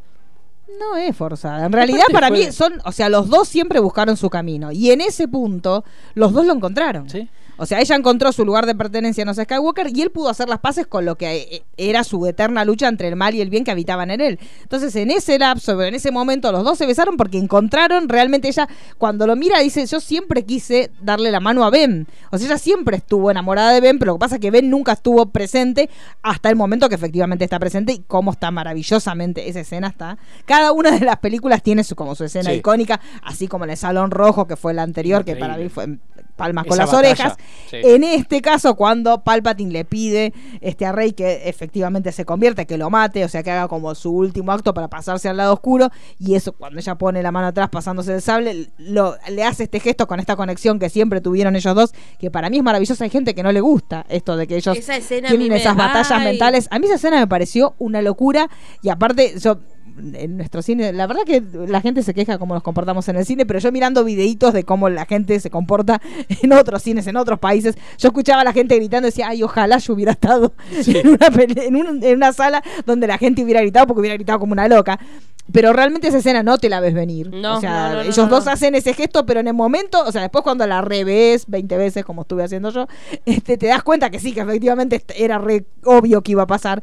Pero en el fragor de, de, por lo menos en el primer visionado, que no te lo ves venir, que ellos se van a conectar para seguir luchando, esa escena es maravillosa. Y ya eh, cuando una vez que Kylo muere, o sea, después de su encuentro con, con su padre y ya vuelve Ben Solo, aparece Ben Solo, Sí. pero en realidad no lo habíamos visto nunca a Ben Solo. Lo que hace Adam Driver, él físicamente, para componer a este Ben Solo, es maravilloso. O sea, es maravilloso. Y ahí también una crítica muy recurrente a todas las sagas de Star Wars es la, la ausencia de dirección de actores. Bueno, acá no. Acá no. Acá están todos bien. Todos bien. No hay están uno que todos bien. No hay uno que esté mal, o sea, y te das cuenta como cada uno ocupa su lugar, porque realmente Finn, que mucha gente que en su momento no lo quería Finn, pero Finn en esta película, sí, pero te termina comprando. A mí, yo, chicos, yo no quería ninguno de los Sí. nuevos. Yo nunca quise ninguno de los nuevos hasta, hasta hace- Yo a Poe desde siempre Sí, un no, yo a Poe me costaba mucho encontrarles como el sentido a cada uno de ellos o la motivación. Siento que en esta película todos los personajes nuevos encontraron esa motivación. Y esa composición de personajes. Lo que hace Poe Dameron es maravilloso, lo que hace Finn es maravilloso. Y cada uno eh, desarrolla su personaje de forma individual y terminan haciendo una apuesta colectiva de todos juntos, que en definitiva es lo que dijo Dani. Sí. Es el espíritu de la saga desde un principio. O sea, colectivamente todos, o sea, inclusive en ese momento donde dicen, ellos esperan que uno se sienta solo. O sea, el, el otro espera, el Sí. opresor espera que siempre vos te sientas solo y en esa es la base de la fuerza de ellos. Cuando uno se empieza a conectar con otros en la misma situación y resiste, es donde te volvés una fuerza imparable. Y esa, esa idea es maravillosa y acá sí lo sentís en esta película. Porque cada uno formó su individualidad como personaje, pero cuando colectivamente se posiciona, es una locura. Para mí esta película es un- en ese aspecto es un acierto Sí, sí. terrible. No, no, tre- eh, tremendo todo lo que todo lo que pudo ordenar J.J. Abrams de la manera que lo ordenó. Podemos hacer críticas. eh, de que Sí, sí, todo muy apresurado. Sí, es todo muy apresurado. Yo hubiera sido partícipe de la idea original que episodio 9 tenga dos partes. Para tener el tiempo para... Yo hubiera sido partícipe de eso. Parte 1, parte y no estrenarlas de un año a otro. Estrenarlas por ahí en diciembre y en julio. Sí, acá nuestra amiga Laura que nos está escuchando pone la elección siempre es la clave. Pone nadie pelea por la libertad si creyera que no hay elección, incluso la elección familiar. Y sí, es la, es la base de. Yo siento que fue la base de esta película, aunque a la gente no le haya gustado, porque a la gente le hubiera gustado más que Rey termina diciendo soy rey de nadie, como Rosa de lejos. Y pero ella eligió Ella eligió ser- esa familia y eligió honrar a, a los que la criaron. Porque aparte algo que le pesa, digamos, y lo vemos sobre todo en, en- en episodio 7, a ella le pesa mucho el no saber su origen, porque ella sabe que sus padres las dejaron, pero no los recuerda, no recuerda su apellido, digamos, es un peso para ella. Y digamos, en esta misión que, que, que empieza a recorrer para llegar a Luke y, y todo lo que vemos en el resto de los episodios, empieza como a encontrar su propio camino y construir su propio destino. Entonces tampoco es que le falla a su personaje o rompieron a Rey. A ella le pesaba ser Rey Nadie. Era el Entonces, ¿qué va a ella. ¿Rey Nadie? Sí. Si no le Claro. gustaba. Si no, sí, y aparte de hecho, Kylo, cuando hablaba con ella, siempre el, el golpe bajo del era eso. Que no sos es hija de nadie, sos hija de carroñeros, tu papá te dejaron tirada, que después entendimos que no era Kylo el que hablaba Sí. justamente, sino que era Snoke y Snoke Palpatine. Pero en realidad siempre el, el golpe, el lugar bajo de ella era la falta de pertenencia. Entonces es lógico, si encontraste un lugar donde te cuidaron, donde te dieron afecto, porque realmente Leia y Luke fueron los padres que ella no tuvo en la vida real, y es maravilloso que si lo encontraste, lo elegiste, ellos te eligieron a vos, porque Hasta- aparte eh, hasta esta Han, información, con lo- con claro. lo poco que, que interactuó con Han Solo, o sea, Han le ofrece ser compañera. Sí, que le ofrece un puesto de trabajo un tipo tan asqueroso y tan solitario como, Como era Han que él te diga, bueno, mira, si querés te doy este arma, acompáñame, eh, quédate conmigo. Y ella en ese momento inclusive renuncia a estar con él, a pesar de que la propuesta era hermosa, ya venía de un planeta donde no conocía ni siquiera el verde, y renuncia a eso por la idea... Ahí tenés una, una demostración de cómo, cómo es la postura que ellos toman. Ella por la idea de que los padres algún día, esos padres biológicos que la abandonaron, podían llegar a volver, ella renunciaba a lo que era una vida nueva de aventuras al lado de un tipo como Han Solo y como Chewie. Sí, porque aparte ella desde la primera película ella quería volver. Porque eh, por si por si volvían. volvían, que era lo que Finn justamente como Claro. que, que la cargaba diciendo, pero ahí querés volver. Claro, si no hay nada. Y hacer una vida de que juntar chatarrita para que te den one person. Entonces, es entendible. O sea, es para mí es maravilloso el camino. Lo- en los que no les guste, porque creo que no entendieron cuál era la esencia del personaje de Rey. Y qué era lo que ella buscaba. Ella buscaba la pertenencia a un grupo familiar más que cualquier cosa. Más que el amor de Kylo, más que nada. Porque realmente ella lo que quería era eso. Entonces, Yo, ¿qué yo esperaban creo que es el gran problema de hoy en día de ese, la idealización que tenemos de las películas de los 70 y 80 Mm. y cuando viene una remake o una nueva continuación, eh, automáticamente salimos a matar la casa o cazafantasmas sin esperar analizar como una nueva película y olvidarse un poco de ese amor que uno le tiene a esa primera No, película sin pensar que esa primera película por ahí no es tan grande como nosotros pensamos. No, no solo eso, sino también entender que detrás de una película que marca una época hay un contexto que la acompaña.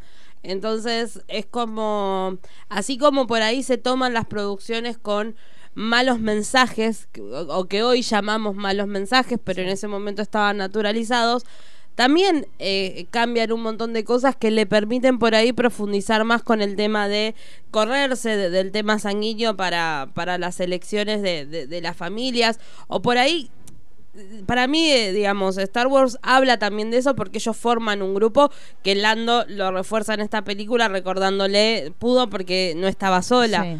Pero es como que le da la libertad para plantear un montón de otros temas. Sí, sí, y justamente nos libera a nosotros que fuimos criados con el estigma de tu familia es lo que te tocó y si tu familia es disfuncional vos tenés que trabajar para que sea funcional pero quedarte. Entonces acá te, está mostrando otra cosa. Si tu familia es disfuncional, si tu familia te trata mal o por la razón que sea te abandonó, vos podés buscar tu, mamá, tu papá, tu hermano, tu primo donde se te cante. Y si en una amistad, entre comillas, encontrás a tu familia, listo, bienvenido, ya está. Ese, el lugar, el lugar, tu familia y tu hogar es donde vos te sientas a gusto. Y en el caso de este, a Rey le pasa eso. O sea, ella ve que en este aprendizaje encuentra en Leia una madre, Luke un padre y en este en Ben, una- bueno, Abraham dice que es un hermano. Ponele. Ponele. Game of Thrones style. él Es que él yo lo- no él lo los llama tan- hermanos. Él los Es llama que yo no lo vi tan romántico ese beso. Yo sé, pero bueno. yo tenía- Pero, pero porque vos tenés pasa otros que intereses creados. Tengo intereses creados no- con no. Adam Driver, chicos. Yo lo vi cero romántico. Es más fraterno Sí, sí, que romántico ese beso. Ese momento es muy fraterno, es muy. mm, que, Sí, digamos, hubo trasciende lo más- romántico. Me pareció mucho más sexual la escena cuando él está en cuero. A mí me parecieron mucho más absoluto. sexual todo el tiempo Poe y Finn que ellos. Sí, Porque pero yo no se- sé por yo lo qué volví a mirar el otro día. Hay como algunas cosas que vos Hay decís. cosas que son, bueno, cuando Finn estaba conectado, que estaba como un estado de letargo, Sí. y que cuando Poe vuelve y lo va a ver, lo va a saludar, y está largando como unos chorritos, y, y Poe mira como esos chorritos y dice, ay por Dios, o yo tengo un despelote en esta cabeza y voy presa por lo que No, estoy pero pensando. mismo- Pero esa escena me pareció muy rara. Obviamente. Toda, pero vos cuando ves la en primera ese vez que lo ve con su camperita de que se Ahí- muerde la boca, ay por Dios, ay por Dios. Esa escena Es donde raro. van y se corren y vos decís. No, no, y la mordidita de boca. Yo no sé si. Yo moriría por saber hablar con Oscar a ese. Decir, ¿eso fue tuyo? ¿Fue un agregado tuyo la mordidita de boca? ¿O te lo marcaron? Estaba marcado que Pon mira al otro con la campera y dice, a vos te queda mejor. Porque ese la momento fue rarísimo. Ese momento fue raro. Hay como una tensión entre Sí. eso. Bueno, justo antes de venir le pasé que la pueden leer en Spoiler Time Sí. la, la noticia que justamente el actor eh, que hace de Poe dijo como que a él le hubiese gustado eh, que haya algo entre Poe y Finn, pero como que Disney no se animó. Lo raro es que cuando fue el episodio anterior, porque eso, pasan muchas cosas de episodio a episodio. Sí. Habían dicho que no había chance que pasara algo entre ellos. Así Sí. que es como que misterio. No sé, la tensión Pero en mi sexual cabeza, estaba. yo no sé por qué había entendido algo de un beso. O sea, o me spoileé sola, o yo quise entender lo que No, quise. en realidad lo que decían era ese beso final en, en el momento que están todos festejando, que se ve ese beso eh, gay entre dos chicas. Y después igualmente saltó, rarísimo, pues saltó. A mí me pareció muy. Estoy casi seguro que fue descontextuada esa frase. Pero que Abrams dijo que quisieron poner ese beso para que tuviera la suficiente representatividad, pero que no fuera como el eje de la historia para que nadie se incomodara. Raro. Me pareció rara la, la ma- Porque si pones ese beso y después decís eso, estás borrando lo que pusiste en escena Claro. con tus dichos. Eso me pareció raro. Pero no, yo lo que leí no que incomodara, sino el que él quería incluirlos para que, digamos, se diga la galaxia hay lugar para todas, Sí. todos y todes. Y, y no generar como nada raro, por eso lo puso en la celebración general como pasa. Claro. Pero muchos criticaron de que como que a mí me hizo ruido, que bueno, y no, es que estamos en una era donde... Es muy complicado. Es que ni complicado. siquiera es que se analiza, se critica directamente. O sea, yo siempre lo digo con otro tema, pero lo voy a sostener hoy defendiendo a Star Wars. Hay una gran falta de comprensión de Sí, texto, no solamente en los escritos, sino en lo audiovisual.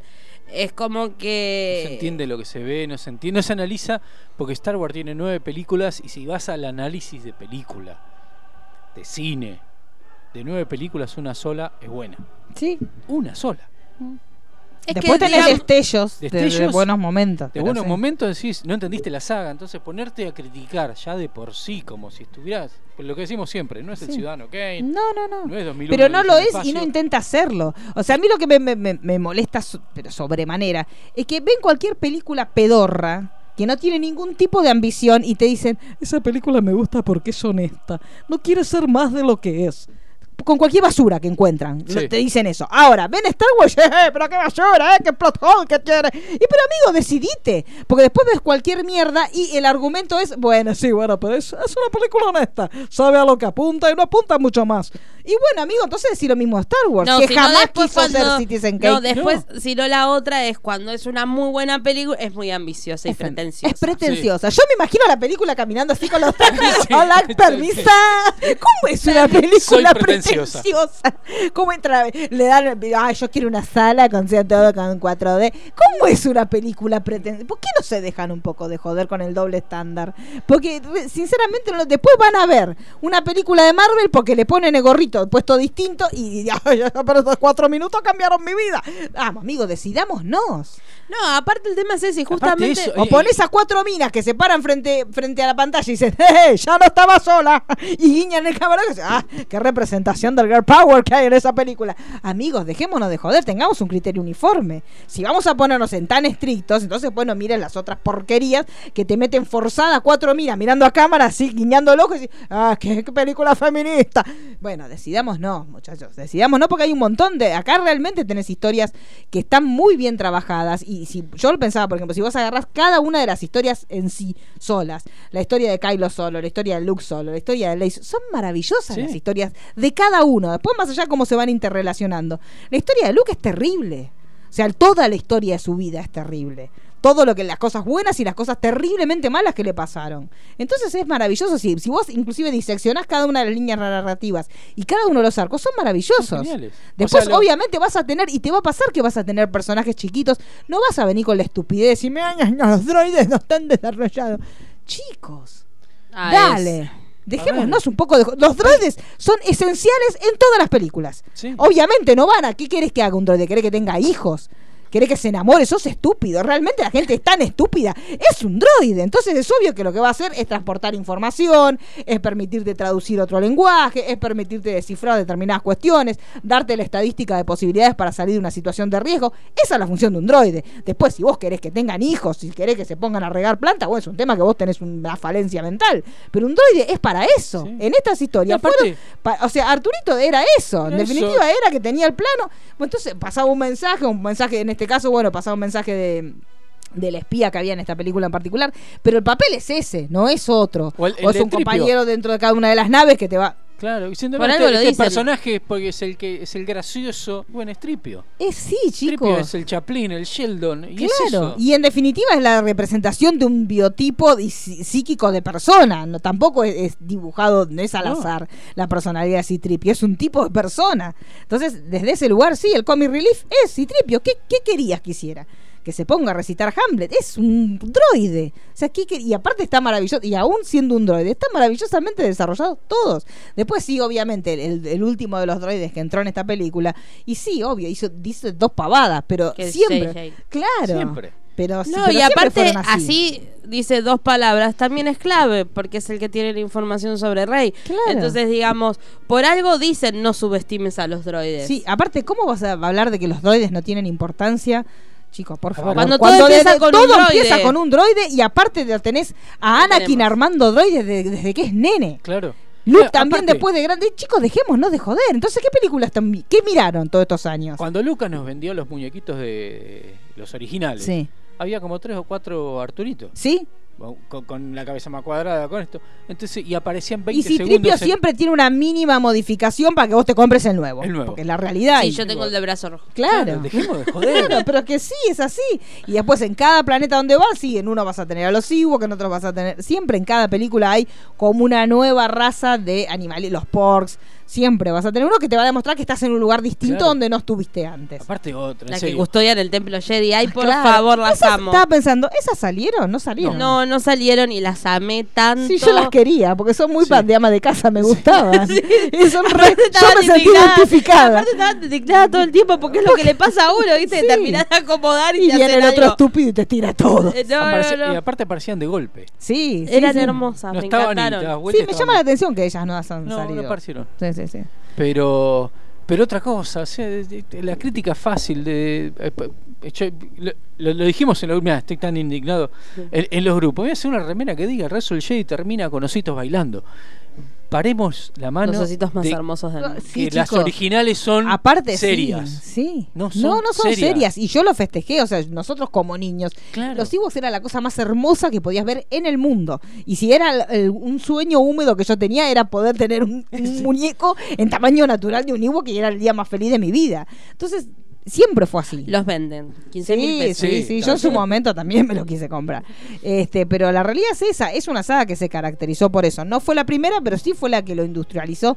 E inclusive hasta tuvieron en este último caso, por ejemplo, en The Mandalorian, hasta la inteligencia de no largar los muñequitos antes, porque hoy por hoy la realidad es que la mayoría del merchandising que se lanza a veces te termina spoileando la serie o la película, que de hecho a Marvel le pasó muchísimas veces que lanzaron los muñecos antes de la película y la gente obviamente el que es coleccionista va a comprar ese muñeco y se termina enterando de lo que va a pasar en la película por los muñecos y eso fue lo que le pasó por ejemplo con Baby Yoda que no lo quisieron presentar al muñeco para que no se les terminara spoileando este personaje y más allá de que ahora todos queremos que haya un Baby Sí. Yoda la realidad es que no lo hay por eso porque ellos trataron de cuidar eh, la historia ocultando hasta el muñeco Y, e- y esa es otra, para todos los que critican las películas y la saga en general, que esto que lo otro, eh, ya está comprobado. El, el nicho de Star Wars hoy en día ya no es el cine.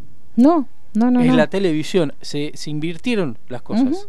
Antes, eh, Lucas se podía dar el lujo de hacerte una serie animada como Droids, o los Ewoks, o, o, eh, Clone Wars, Sí, en la televisión como un producto paralelo. Ahora está invertido. Sí. Los productos principales van a pasar a ser Van a pasar porque televisión. también cambió el mercado. O sea, antes la realidad es que ellos tenían esos productos y tenían que ver dónde los ponían. Ahora tienen su propia plataforma. Sí. Entonces ellos le permite llamar actores como Pedro Pascal y ponértelo como personaje principal en The Mandalorian, dándose el lujo de que no le veas la cara casi toda la temporada y te, y te tra- trabajan a Baby Yoda y te- pueden hacer eso porque realmente y te gastan llaman la a plata que gastan. para hacer la Claro. serie de Obi-Wan. A Y, y a la Nick- persona que diga que no tiene interés en ver en la serie de Obi-Wan, chicos, por favor. Déjense joder. Déjense de joder. Personaje más interesante que el personaje de Obi-Wan no, no, es un personaje súper interesante. Y aparte, prepárense porque. Y lo va a hacer un actor que lo ama, porque Claro. la realidad es esa, y que estuvo cuatro años mordiéndose los codos, porque cada vez que daba un paso, o sea, Cabil y él son las dos personas Sí. más atormentadas del universo, con cuándo, cuándo, cuándo, cuándo, cuándo. O sea, pobres tipos era ir a comer y me imagino, ya, ¿Qué? ya, ya, ¿Cuándo, viene, cuándo, ya viene, cuándo, ya viene. cuándo? Bueno, pobres tipos, los dos, por lo menos, lo bueno es que Ivo Magreo se cayó la boca, pero tenía una respuesta positiva. Cabil, pobre, sigue dando Sí. vuelta. Pero la realidad es esa, son dos actores que están íntimamente ligados con esos personajes. Y si bien fueron exitosos en otras cosas que estuvieron haciendo, de, de Witcher en el caso de Cabil, pero lo cierto es que eh, estaban íntimamente ligados a esos personajes y ahora pueden darse el lujo de tener un- una serie que aparte las series de Disney Plus tienen un tratamiento cinematográfico y un presupuesto cinematográfico. O sea, vos miras Mandalorian y es una película. Cada capítulo de Mandalorian es una película, es un western espacial con una, una puesta en escena que no se puede creer. Con, y, se dan el gusto de llamar un director de, de- como Taika Waititi para, para la season final. O sea, hacen lo que se les canta. Entonces, la realidad es que con el eso. tiempo se va a cambiar el paradigma. Y como decíamos antes, y no van a hacer todo, todo lo, lo van a poner en el cine. No. Y, tam- y también posiblemente eso descongestione los tiempos y les permita hacer proyectos como, bueno, una vez cada tres años te saco una película. Porque la Sería realidad es esa. Ellos ahora tienen esa idea de descansar Sí. un poco. Ya dijeron que van a descansar un poco. Porque el- lo único que avanza con el tiempo es la toxicidad de los fans. Entonces, realmente, yo calculo que Carmen, Mandalorian no. le funcionó magnífico. Sí. Y yo no escu- y todos estos eh, fan tóxicos no escucho ninguno, A ninguno. pegándole a Mandalorian. No. No, no, no, no tienen por dónde entrarle. O sea, lo único que la más estupidez que escuché es, ay, hay muñequito, le hacen para sacar muñequita. Pero fuera de eso, No, es que aparte No escuché respeta nadie que le haya a- a lo mismo, digamos. La hace pasar Origi- la muñequita. O sea, me- me- me- no. me- me- y justamente te lo dicen de una serie que se podía haber hecho rica sacando un Sí. muñequito Baby Yoda y no lo sacó. Porque la realidad es esa, no lo sacó, está bien, la van, a- se la van a llevar con pala a mitad del año que viene, Ah, ah. pero lo cierto es que ahora no lo hizo. A ver, muchachos, Lucas firmó un contrato en su momento para sacar el porcentaje de los muñequitos que vendía. Claro. Es que sí, Está porque basado en eso. Y Sí. vendió, cuando se estrenó la, Y lo la original, hizo. se vendió, vendió un cartón para Navidad porque, no llegaban a hacerlo, claro. Sí, Sí, él, sí. deja- digamos, parte de su sueldo fue... Bueno, les recomendamos que vean The regalías. Toys. Made Us, el especial que tiene sobre Star Creo Wars, que, ahí le explica todo. Creo que Harrison también había firmado. Sí, sí. Cobró menos y cobró por Y, co- y la- lo rico que se hizo, por Dios. Y cada y- centavo se la merece. Que por eso Carrie Fisher siempre lo hablaba mal de, de Lucas porque ella no había entrado en el Porque negocio. ya no había entrado en eso, sí, sí, sí. No, pero digamos, ese es el tema. Hay que, digamos, uno no dejar de reconocer que Star Wars, ahora llamada episodio 4, la nueva esperanza, una nueva esperanza, es sí realmente un, un, un hito, podemos decir, dentro de la industria cinematográfica, porque cambió el tratamiento de lo que son efectos visuales, de lo que es la ciencia ficción, de lo que es la fantasía, porque en realidad Star Wars es una mezcla de las dos cosas. Pero después ya no, entonces calmémonos con decir no, porque George Lucas es el mejor del mundo. Episodio 2, amigos, les digo, solamente eso. Eh, no me acuerdo en qué entrega de los Oscars George Lucas presenta un premio y dice, ¿por qué no me dan el Oscar a Mejor Director? Y se le cagaron todos risas en la cara. Claro, sí. O sea, en serio, George Lucas es un gran ideólogo, Sí. un gran productor. Un pésimo director. Sí, sí, sí. eh, lo dijo ayer el señor Matías Horta. ¿Se Sí. acuerdan que, que yo les pasé Sí. el tweet? Y sí, es real.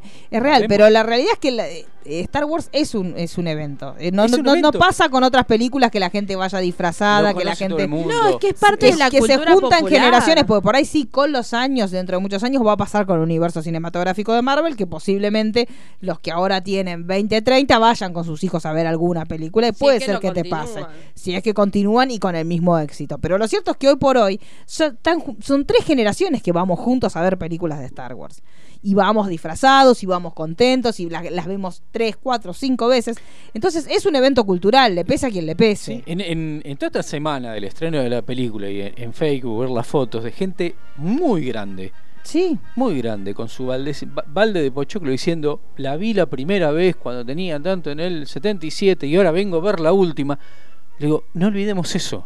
Bueno, es como hoy leí que, que, que lo compartí en mis redes que eh, Acá está una una- persona. Tenemos sí. una, ah, perdón, tenemos una pregunta del señor Lozano que pregunta qué pasa con Finn si tiene la fuerza o es sensible a la fuerza. Yo entendí, por lo menos lo que se dijo, es que es sensible. Es a la. Es que en realidad lo, lo que son son sensibles a la fuerza y ellos tienen que trabajar Sí. para poder, eh, digamos, manejar. Es más, Claro, entrenarse Un como se sensible a la fuerza eh, es cualquier organismo viviente que siente como esa energía. Claro. Después depende de esa persona si lo entrena para eh, llegar al Claro. estadio del Jedi o... o Claro, Rey en sus lado. comienzos habrá sido sensible a la fuerza y después, gracias al entrenamiento que tuvo con Leia, este terminó siendo. No nos olvidemos Jedi. que Finn se enfrenta a Kylo Ren y casi lo, lo vence. Claro, Con sí. espada láser. Sí, que en sí, su sí, momento sí. fue muy Eso. criticado. de In your face. Bueno, hablemos láser. de Y bueno, pero Han Solo también maneja una espada láser. Han Solo puede Eh, hacer el lo que quiera. láser. Pero a lo que voy, ese es el tema. Empiezan a criticar cosas como. Que no criticaron antes. Exacto. Exacto. Claro, Y vos sí, sí. decís, o sea, entiendo que para muchos es perfecta, obviamente, fue la primera que vimos, muchos eh, la vimos desde muy chicos, es como yo el amor que le tengo a la caravana de los valientes, más allá de que el mundo la ignore, la caravana de los valientes es hermosa. eh, pero Han Solo también no, no era Jedi, no manejaba la fuerza y sin embargo agarra una espada láser, eh, un sable láser. Entonces, ese es el tema. Si vas a criticar, primero informate antes de criticar, porque hay un montón de cosas que están criticando, sobre todo de episodio 9, que vos decís, pasaron en episodios anteriores. Sí. Sí, bueno, va- déjense va- de joder. vayamos al- al 7 de Rey, de cómo es sensible a la fuerza y cómo usa la fuerza. ¿Y episodio 4? ¿Cuánto lo entrena Obi-Wan a Luke? Nada. Nada. Y destruye la estrella de la muerte. Dejémonos de joder. Claro, sí, sí, por eso. Hablemos de del momento Luke Leia, por Dios, de episodio 9, Sí. de su entrenamiento. E- ese momento que nadie se lo esperaba y fue No. como el más... Yo ahí sentí que el corazón se me Sí. destrozaba. Es, eh, ¿qué- ¿Querés Eso- más? Eso fue Un montón ¿Querés hermosísimo. más? Sí, yo ahí dije, Sí. necesito, yo sé que está mal, todo lo que... Yo necesito una película de esto, chicos. Sí, sí, sí. No importa. Bueno, el ah. entrenamiento que no fue, no me interesa Claro. el título que le querés poner. Eso, eso iba a decir en un momento y olvidé. cómic. No nos olvidemos que Mark Hamill ya dio vista buena a un actor que se parece a él para unas futuras aventuras de Luke. Sería genial. Hace un año y pico. Sí, que sería genial. las fotos y todo. No nos olvidemos de eso, por las dudas. Sí, creo que era Sebastian Stan, me Sí, parece. El, es el igual. Winter, el Winter, sí, es idéntico. Es igual. idéntico, todo el mundo Así- se lo decía. Así que no me extrañaría la hija de Carrie Fisher y este. Igual en, en los cómics está desarrollado el tema Sí. del entrenamiento de Leia, porque en realidad mismo, guiándonos por los cómics, ella tiene tres hijos con Han Solo, no uno.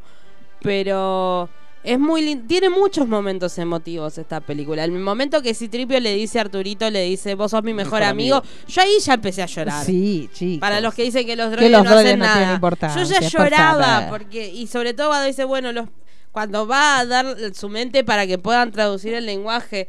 Ay, no, porque es la última. Yo lloraba Es ya. tan dije, ya estúpido está. hermoso Si yo cuando ya empiezo dice- a llorar por esto, no me quiero imaginar cuando pase lo de Leia. No, Sí, claro. no, pero ¿qué criticaban? No el hecho de la frase decir, "Eh, pero mira a toda esa gente que la conoció hace cinco minutos y dice mis amigos. Ay, pero qué idiota, Dios. amigo, dale, Por favor. querido. Si no le queda a nadie, si se le fueron Se muriendo fueron todos todos. los muñecos. Y aparte, para ¿Qué vos. querés que haga? Para vos son cinco minutos. Claro. O sea, contemos la- la- la- el Claro, toda esta es el cierre de una trilogía, hermano, los conoce hace rato. No son obviamente los compañeros de toda la vida Claro. Claro. que sí es Arturito, pero después los otros también son tienen un, un lazo con él. Sí, esas Eh, cosas no, no, son no, es- ridículo. Otros momentos, bueno, el momento de la medalla Chewie. La medalla Chewie Bueno, ahí tenés, ahí tenés un detalle que no solamente revisaron esta trilogía, sino que revisaron todo. Y ahí sí es donde yo digo, noto la diferencia. Este, si bien muchos pueden considerar que rupturista Johnson, que yo no estoy tan de acuerdo que sea tan rupturista, este, pero Abrams también lo que te das cuenta es el amor que él tiene por la saga. Porque el hecho de que él haya tenido el detalle de darle la medalla a Chewie, que en su momento no se la dieron, y que se lo dé, a mí me pareció, esa escena me pareció magnífica. Excelente. Y Aparte, me aparte gusta- todo el mundo hizo, uh, como Uh. diciendo, le dieron la medalla. Y me gusta cuando, cuando es un paneo de, de que, que está todo el grupo festejando, que Y Chubby se la muestra así orgulloso. Claro, es, es hermoso. El personaje de Chewie es, es- es hermoso y también está recontra bien Sí. desarrollado en Uh, esta cómo se película. sufrió ese momento. Dios, por Sí. Algunos decían que Yo se estaba al borde de levantarme e irme. Dije, no, ya está, esto es mucho. Claro, ya sí, bueno, yo dije yo como lo hizo Rey, digo, dentro de todo, bueno, no me duele tanto porque si la tengo que odiar, la odiaré. no, lo hubiera hecho otro, bueno. Pero sí, ese momento fue terrible. Ese momento fue terrible. ¿Qué otro momento fue el momento preferido? Ya tenemos que ir cerrando, chicos, porque no se vamos. Sí. Se sabía. Se sabía que esto iba a Eh, pasar. ¿Qué otro momento? Yo creo que toda la película. Yo, A mí me, la- las escenas de ellos dos, o sea, las escenas de Rey con Kylo para mí son, son geniales. excelentes. La- Y- las batallas que sí. tienen, que todo el mundo las criticó. Hermosas. Se la pasan peleando. Y esos Sí, encuentros que ellos tienen eh, mentales y que Ah, cuando juegan con las, dimensiones me parecen maravillosos. Genial. Que ahí eh, yo, me- yo había leído eh, un rumor que, que iban a saltar en diferentes escenarios mientras ellos peleaban. No hubiera, Hubiera estado sido mal. No hubiera estado mal. no hubiera Genial. estado mal. pero la Pero batalla entre está- ellos dos es hermosa. Está resumido en las, en las comunicaciones que En las comunicaciones de que ellos, sí, a- eso a- es a hermoso. y cuando destruyen la, la máscara de Darth Vader me Ah, parece no, eso fue maravilloso. Y cuando también le golpean un lugar en, en el planeta eh, que están ellos y lo golpean y entran todos a la- al aposento de, de Kylo, no, eso es maravilloso. Genial. Y el, otra vez, vuelvo a lo mismo, pero eh, el cambio que hace Adam Driver cuando está en modo Ben Solo me parece maravilloso. Y el encuentro de él con los caballeros de Rein, que sí, sí está bien, no fueron muy desarrollados, es cierto. Boba Fett no, fue fueron. muy desarrollado, gente, y todo el mundo lo ama. Calmémonos. Déjense de joder, pero el encuentro de él cuando se pelea con los caballeros de Ren me parece maravilloso. Po- Por, mí podría haber durado cinco horas, Sí. porque él en ese modo, aparte la realidad es que uno siempre, la, la- la estampa y el, el- como el porte que tiene Adam Driver siempre fue maravilloso, pero lo cierto es que cuando vos ya te sacás el odio que le tenías, como Kylo Ren, y lo podés ver como Ben Solo, querés más. Yo también lo pensé yo tranquilamente puedo ver una película de Ben Solo Sí. de él con sus aventuras, porque realmente lo que él hace es maravilloso y le podés sacar a un lado del odio que le tenías. Entonces, para mí, esa escena fue, fue cortita, me hubiera gustado que hubiera durado más, pero fue maravillosa toda la escena. Ellos dos comunicándose y después él dándole No, para que tengan arresto. Aparte de lo que ya dijimos antes, o sea, esa, esa manera de actuar como Han Solo. Él es una locura. Bueno, por eso también en el la primera escena que lo vemos al solo peleando, en, en el, que, que está él vestido como Kylo, Sí. pero es, es maravillosa. Esa primera escena que él está en modo diablo, que se está bajando a todo el mundo. Eh, lo que hace Driver es increíble. Es increíble en esta O- película. otra cosa que me gustó de la película que eh, no dejó planeta o lugar histórico de la saga eh, visitar. Sí, Arranca en, en Mustafar sí. Y después va pasando por todos los lugares, por más chiquitos que, que en algún momento fueron importantes para la saga. algún Sí, sí. momento- Por eso te digo, eh, se nota que hay amor por toda la saga completa. No es que quisiste salvar, igualmente yo no creo que, que sea un el gran rupturista Johnson. eh, sí siento que Abrams toma todas las películas como una unión y trata de cerrar en esta todo lo que en las otras quedó colgado. Sí. Y para mí no solo las películas, sino realmente... El universo, sí, porque las voces de los Jedi al no- universo, no- porque en el momento que, que Rey Los- está con, con Palpatine, eh, escuchamos muchas voces, o sea, no solamente la de Iwan McGregor, que ya la habíamos escuchado Sí. en episodio 7, sino que está Yoda, tenemos a, a, a Jedis de, de Clone Wars, de Star Wars Rebels, Sí. tenemos a Mace Windu, a Qui-Gon, a, a Anakin, entonces Sí. digamos... Y ahí te demuestra que el universo es mucho más grande que el cinematográfico. Entonces, Exacto, y si que ahora se tomó tienen el trabajo ganas. de fijarse todo, porque mismo eh, que no lo, no lo hablamos mucho el tema de, de lo enojado que están con el tema de que Palpatine sea el villano.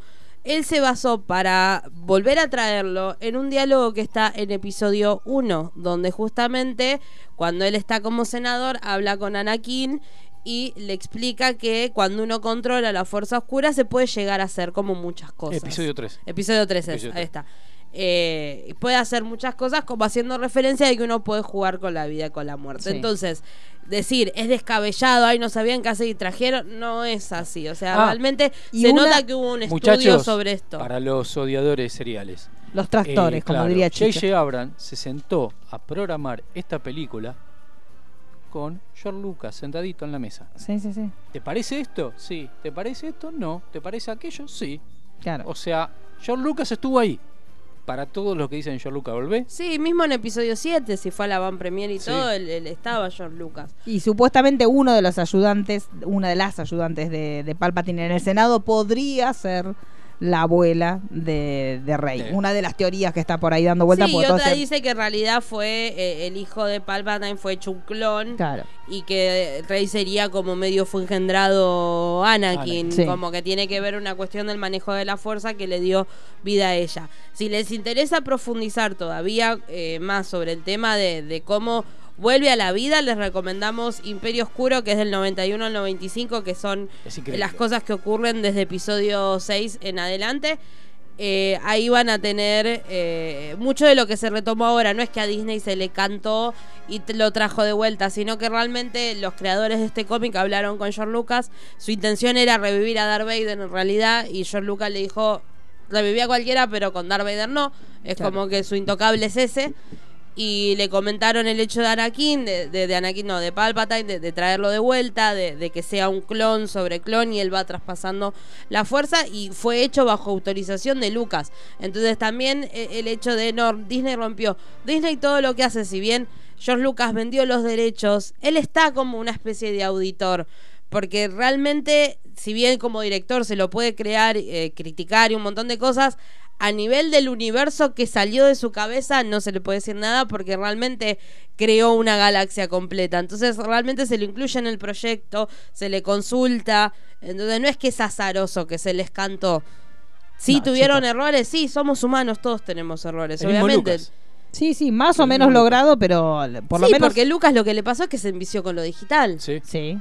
Que a diferencia de estas sagas, lo que quisieron hacer es hacerlo Volver lo más lo posible práctico. natural Sí. para que tuviera más relación con el con la saga eh, original que con la precuela. Que es también el camino que están siguiendo con Mandalorian. Sí. Que te das cuenta que. Es más, Sí, el, el- Y en la forma de narración Sí, que sí, tiene el sí, Mandalorian también. sí, por Dios. una de no las la críticas eh, de, de la mayoría de los actores de la precuela era que no sabían ¿Qué qué estaban hacer. haciendo? Y sí. Claro.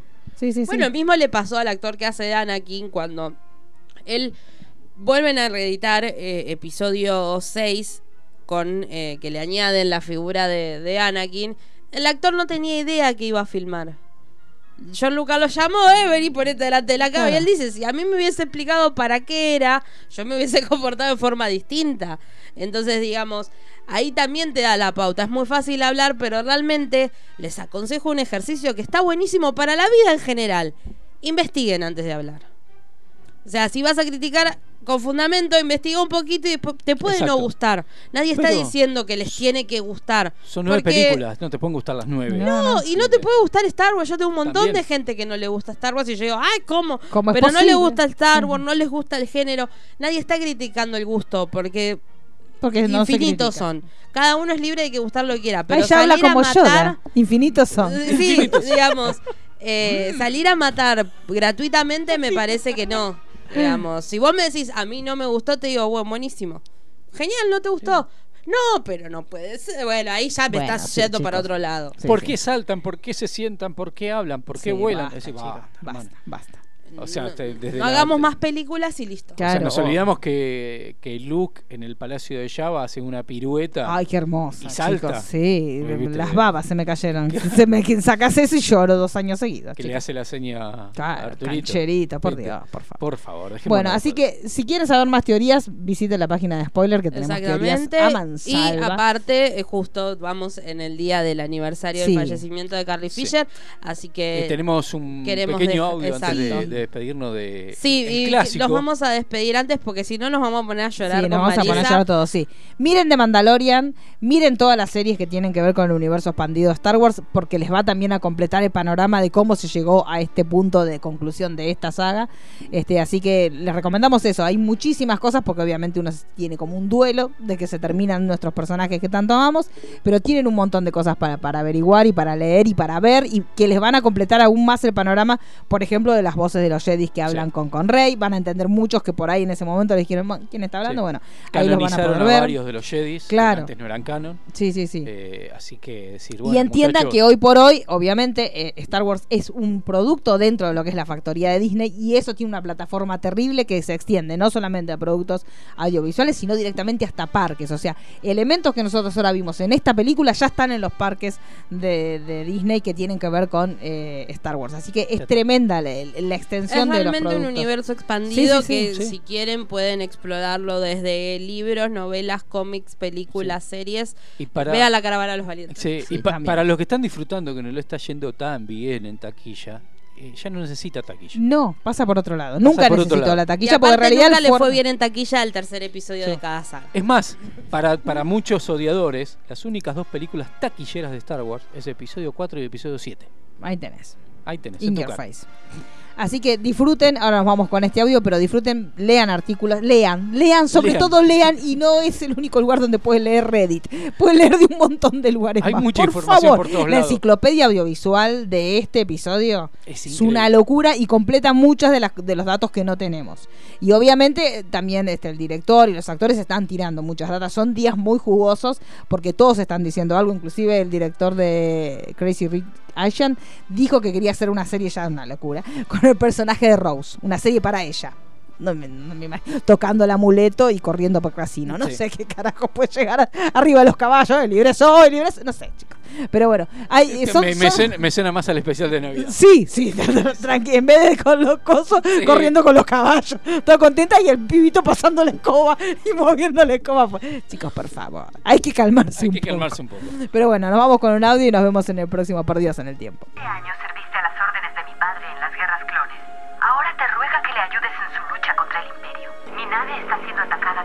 permitiendo llevarte a Alderaan ha fracasado. La situación es desesperada. Ayúdame, Obi-Wan Kenobi. Eres mi única esperanza.